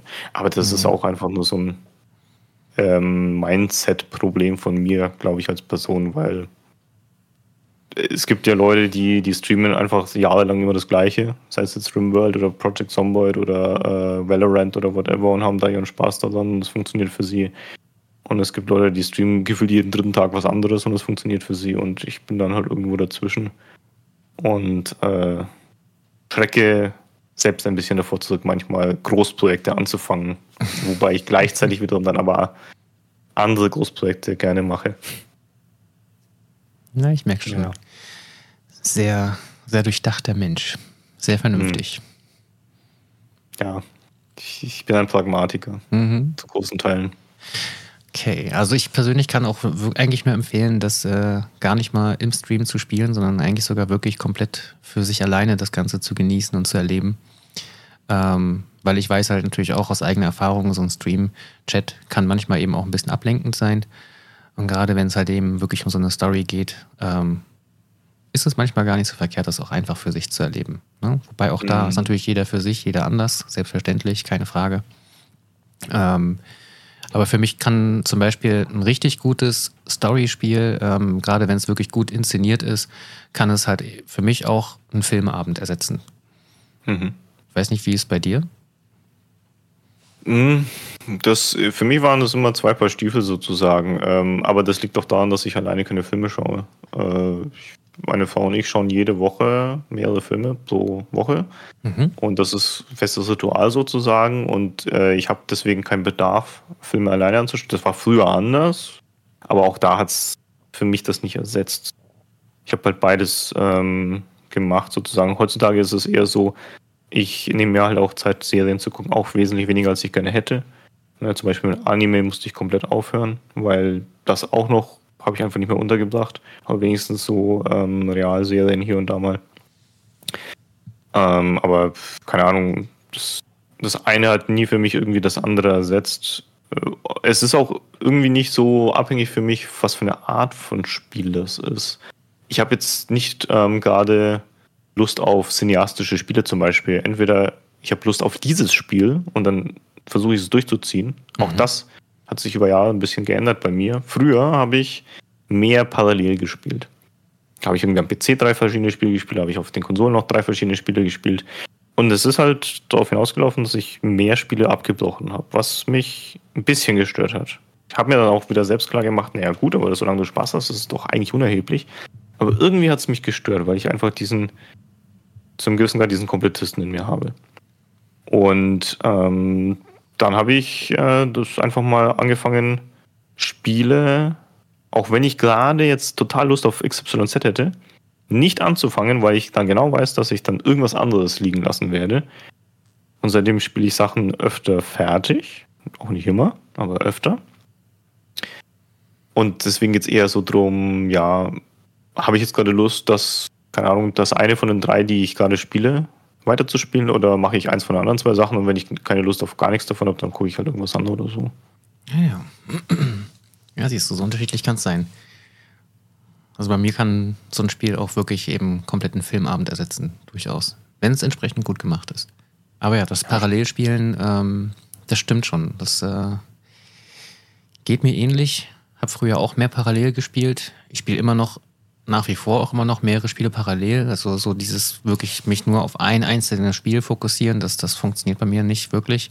Ähm, spätestens nach ein paar Tagen kommt dann doch irgendwie so die Lust, auch mal was anderes wieder zwischendurch zu machen. Ähm, aber auf jeden Fall nicht mehr so exzessiv viele Spiele parallel, so wie früher. Das stimmt. Ja, ich meine, das hängt sicherlich auch zum gewissen Grad damit zusammen, wie die Lebensumstände sich verändern im Verlauf eines Lebens. Ne? Also ja, früher natürlich. hat man auch einfach mitunter mehr Zeit gehabt, teilweise, wenn man dann noch jünger war oder ähm, keine Ahnung, nicht so viele Verpflichtungen hatte, selbst wenn du jetzt, keine Ahnung, schon im Job natürlich warst, aber dann andere Sachen nicht machen musstest, die dann halt on top noch kommen. Äh, ich habe aber auch festgestellt, dass ich zum gewissen Grad, wobei das auch unterschiedlich ist, gibt auch Leute, da ändert sich das gar nicht, aber dass sich zum gewissen Grad der Spielegeschmack auch anpasst, evo ähm, mhm. eine Evolution durchlebt. Aber bei mir war das auch so. Also vorhin habe ich ja angemerkt, JRPGs, ich spiele die immer noch, aber nicht so exzessiv wie seinerzeit. Und es sind halt zum Beispiel auch neue Sachen dazugekommen, die ich früher nicht gespielt habe. Metroidvanias habe ich nicht immer gespielt. Ich bin nicht mit Metroid aufgewachsen und auch nie mit Castlevania. Ich bin erst, ich weiß gar nicht, was das erste war. Äh, aber kam irgendwann erst. Und äh, Roguelikes zum Beispiel habe ich auch total lieben gelernt, aber auch erst mit Rogue Legacy 1. Äh, oder Survival Games, da bin ich super spät eingestiegen mit Subnautica.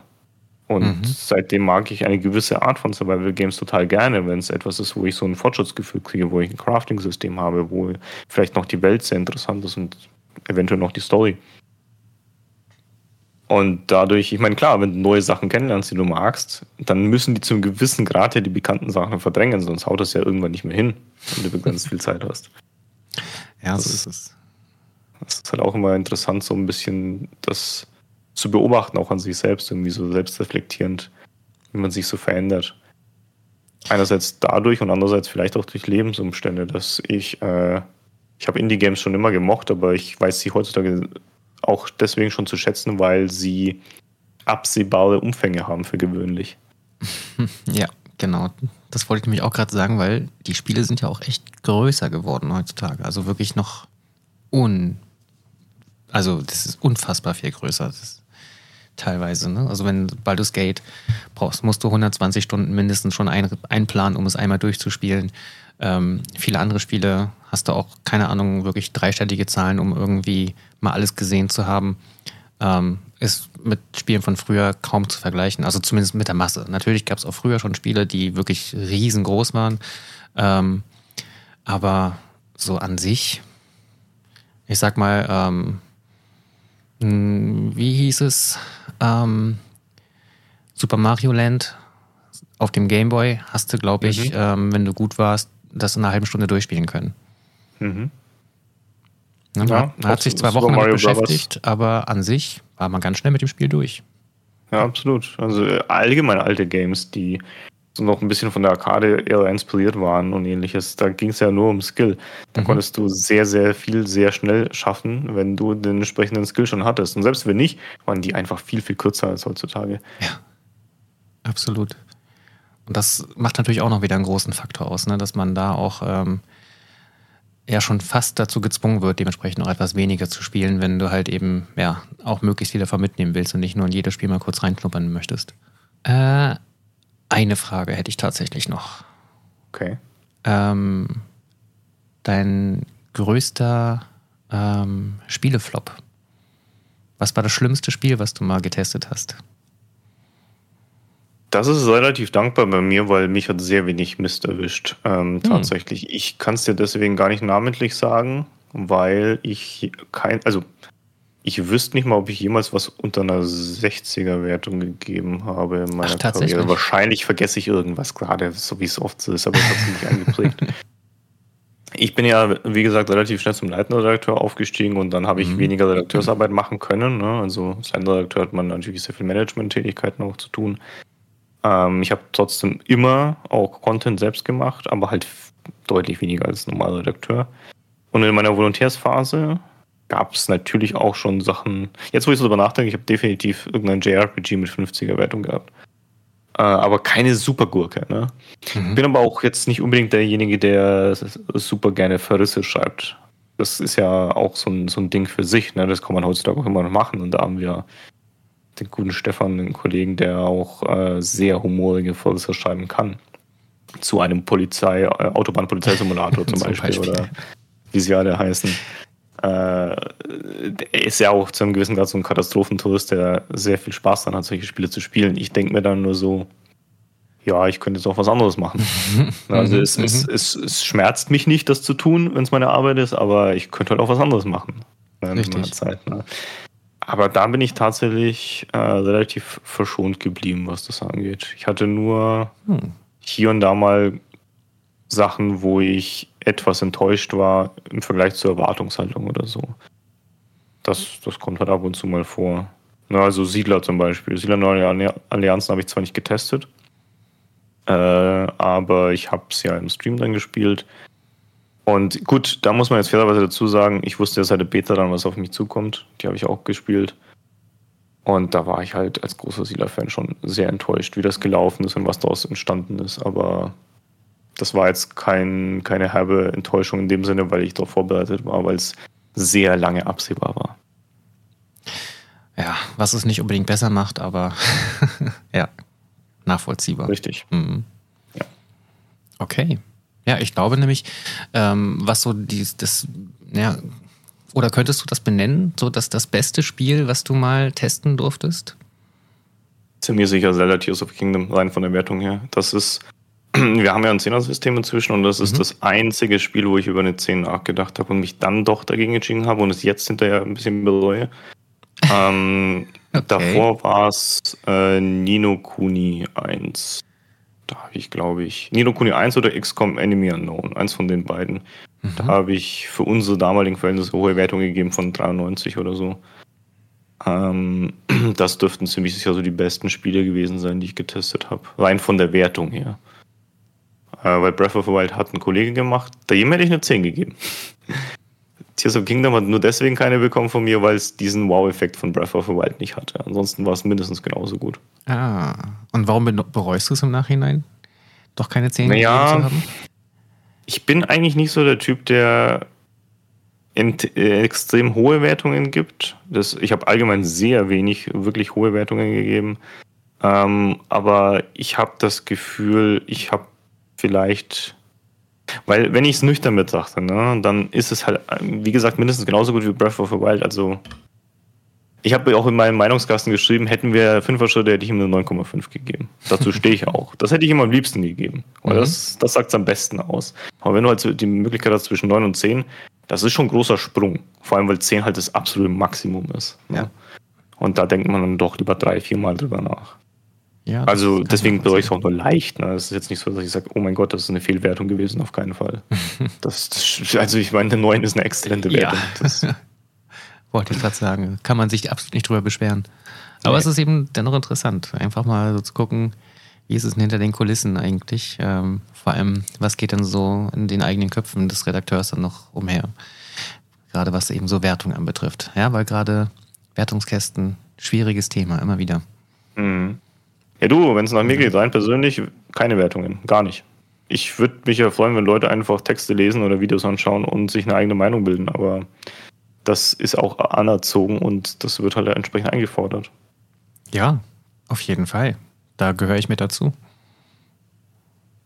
Ich lese den gesamten Text, aber wenn am Ende keine Wertung mit dabei ist, dann stehe ich da und weiß überhaupt nicht. Und jetzt?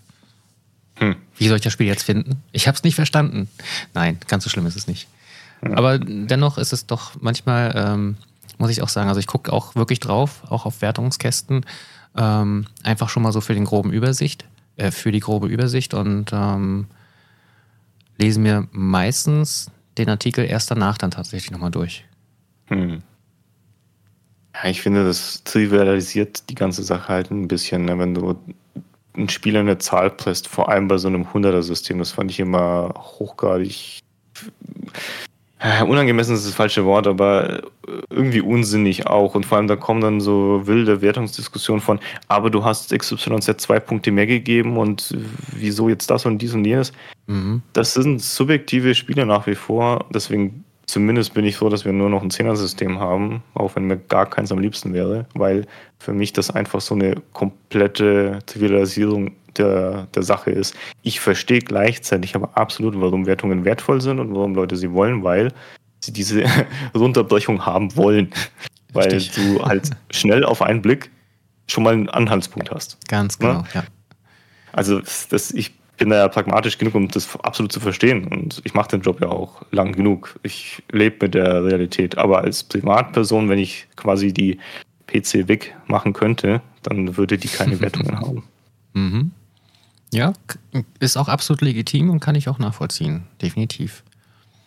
Aber wie du eben schon sagst, es hilft halt eben wirklich erstmal für einen, für einen groben Überblick einfach, dass man sich da schon mal so eine Vorabmeinung holen kann ähm, und dann einfach danach nochmal nachlesen kann. Also so ist es halt eben bei mir dann wirklich, ja, okay. Und warum hat das Spiel jetzt eine 60er-Wertung? Warum ist das jetzt gerade so mies oder warum wird es gerade so in den Himmel gelobt? Lese ich jetzt nochmal genauer nach. Hm. Und ich bin auch echt gespannt, wo auch äh, allgemein so die Entwicklung von Spielezeitschriften überhaupt noch so hingehen wird.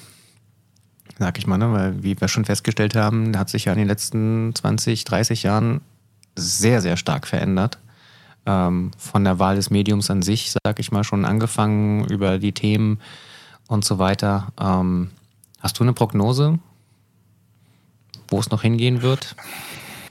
Das ist, wie gesagt, so ein schnelllebiger Markt, dass ich Schwierig, ne? nicht mal sagen könnte, was in fünf bis zehn Jahren ist. Ich, also was ich glaube ist, dass das immer ein relevantes Thema bleiben wird, mhm. solange wir uns leisten können, über Luxusthemen nachzudenken. Ne? Also wenn wir jetzt, äh, keine Ahnung, wenn irgendwas ganz Schlimmes passiert, dass wir ums Überleben kämpfen, dann wird es keine Relevanz mehr haben. Aber bis dahin, keine Frage, wenn die Gesellschaft so bleibt, wie sie mhm. ist, dann wird es immer ein relevantes Thema bleiben, wie Filme, Musik, Bücher und was weiß ich. Und vor allem ist es ja auch das größte Medienthema, rein vom Umsatz her. Das hat ja Filme auch überholt schon. Ja, stimmt. Ähm, deswegen, da das Thema relevant bleibt, wird es auch immer einen Diskurs geben, der relevant bleibt. Ob das jetzt klassische Medien sind, ob das jetzt nur Content Creation wird, wahrscheinlich wird es irgendwo was dazwischen, weil ich glaube, es wird immer, selbst wenn eins kleiner wird als das andere, wird es immer eine Gegenbewegung mit der Zeit geben, weil es irgendwie zum natürlichen Flow auch dazu gehört. Ja. Schön. Weg, dann sage ich vielen, vielen lieben Dank an dieser Stelle. Du hast mir alle meine Fragen, die ich mir aufgeschrieben habe, beantwortet. Ähm, ich glaube, ich, mir werden im Nachhinein noch jede Menge Fragen mehr noch einfallen, äh, die so mit der Zeit hier aufkommen im, im Laufe des Gesprächs. Ähm, aber es war auf jeden Fall erstmal schon mal mega interessant. Ähm, ich fand es sehr, sehr spannend, einfach wirklich mal so einen Einblick zu bekommen äh, in das Leben eines Spieleredakteurs und sage wirklich vielen Dank, vor allem auch, dass du dir die Zeit genommen hast. Ich meine, wir sitzen hier jetzt einfach schon mal knappe zweieinhalb Stunden. Ist auch nicht so selbstverständlich. Ja, sehr gerne. Hat auf jeden Fall Spaß gemacht. Und äh, ich hoffe, dass es dann den Zuhörern auch entsprechend viel Spaß macht. Ja, das, davon gehe ich doch aus. Gerade wenn es so was ganz Neues gibt, mal wieder was zu berichten ist. Deswegen, super. Deswegen nochmal, wie gesagt, danke, danke, danke. Ich weiß es wirklich sehr, sehr, sehr zu schätzen ähm, und ähm, freue mich schon drauf. Und sage vor allem jetzt auch Danke wieder mal an die ganzen Zuhörer.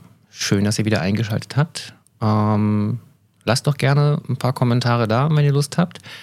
Ähm, vielleicht habt ihr sogar noch ein paar Fragen, die wir vielleicht sogar noch mal später irgendwann mal hinterher schieben können oder wie auch immer. Und ansonsten wünsche ich euch ähm, eine schöne Zeit und wir hören uns dann wieder nächsten letzten Freitag im Monat des Februars dann wieder. Bis dahin eine gute Zeit und macht es gut. Ciao, ciao. Tschüssi.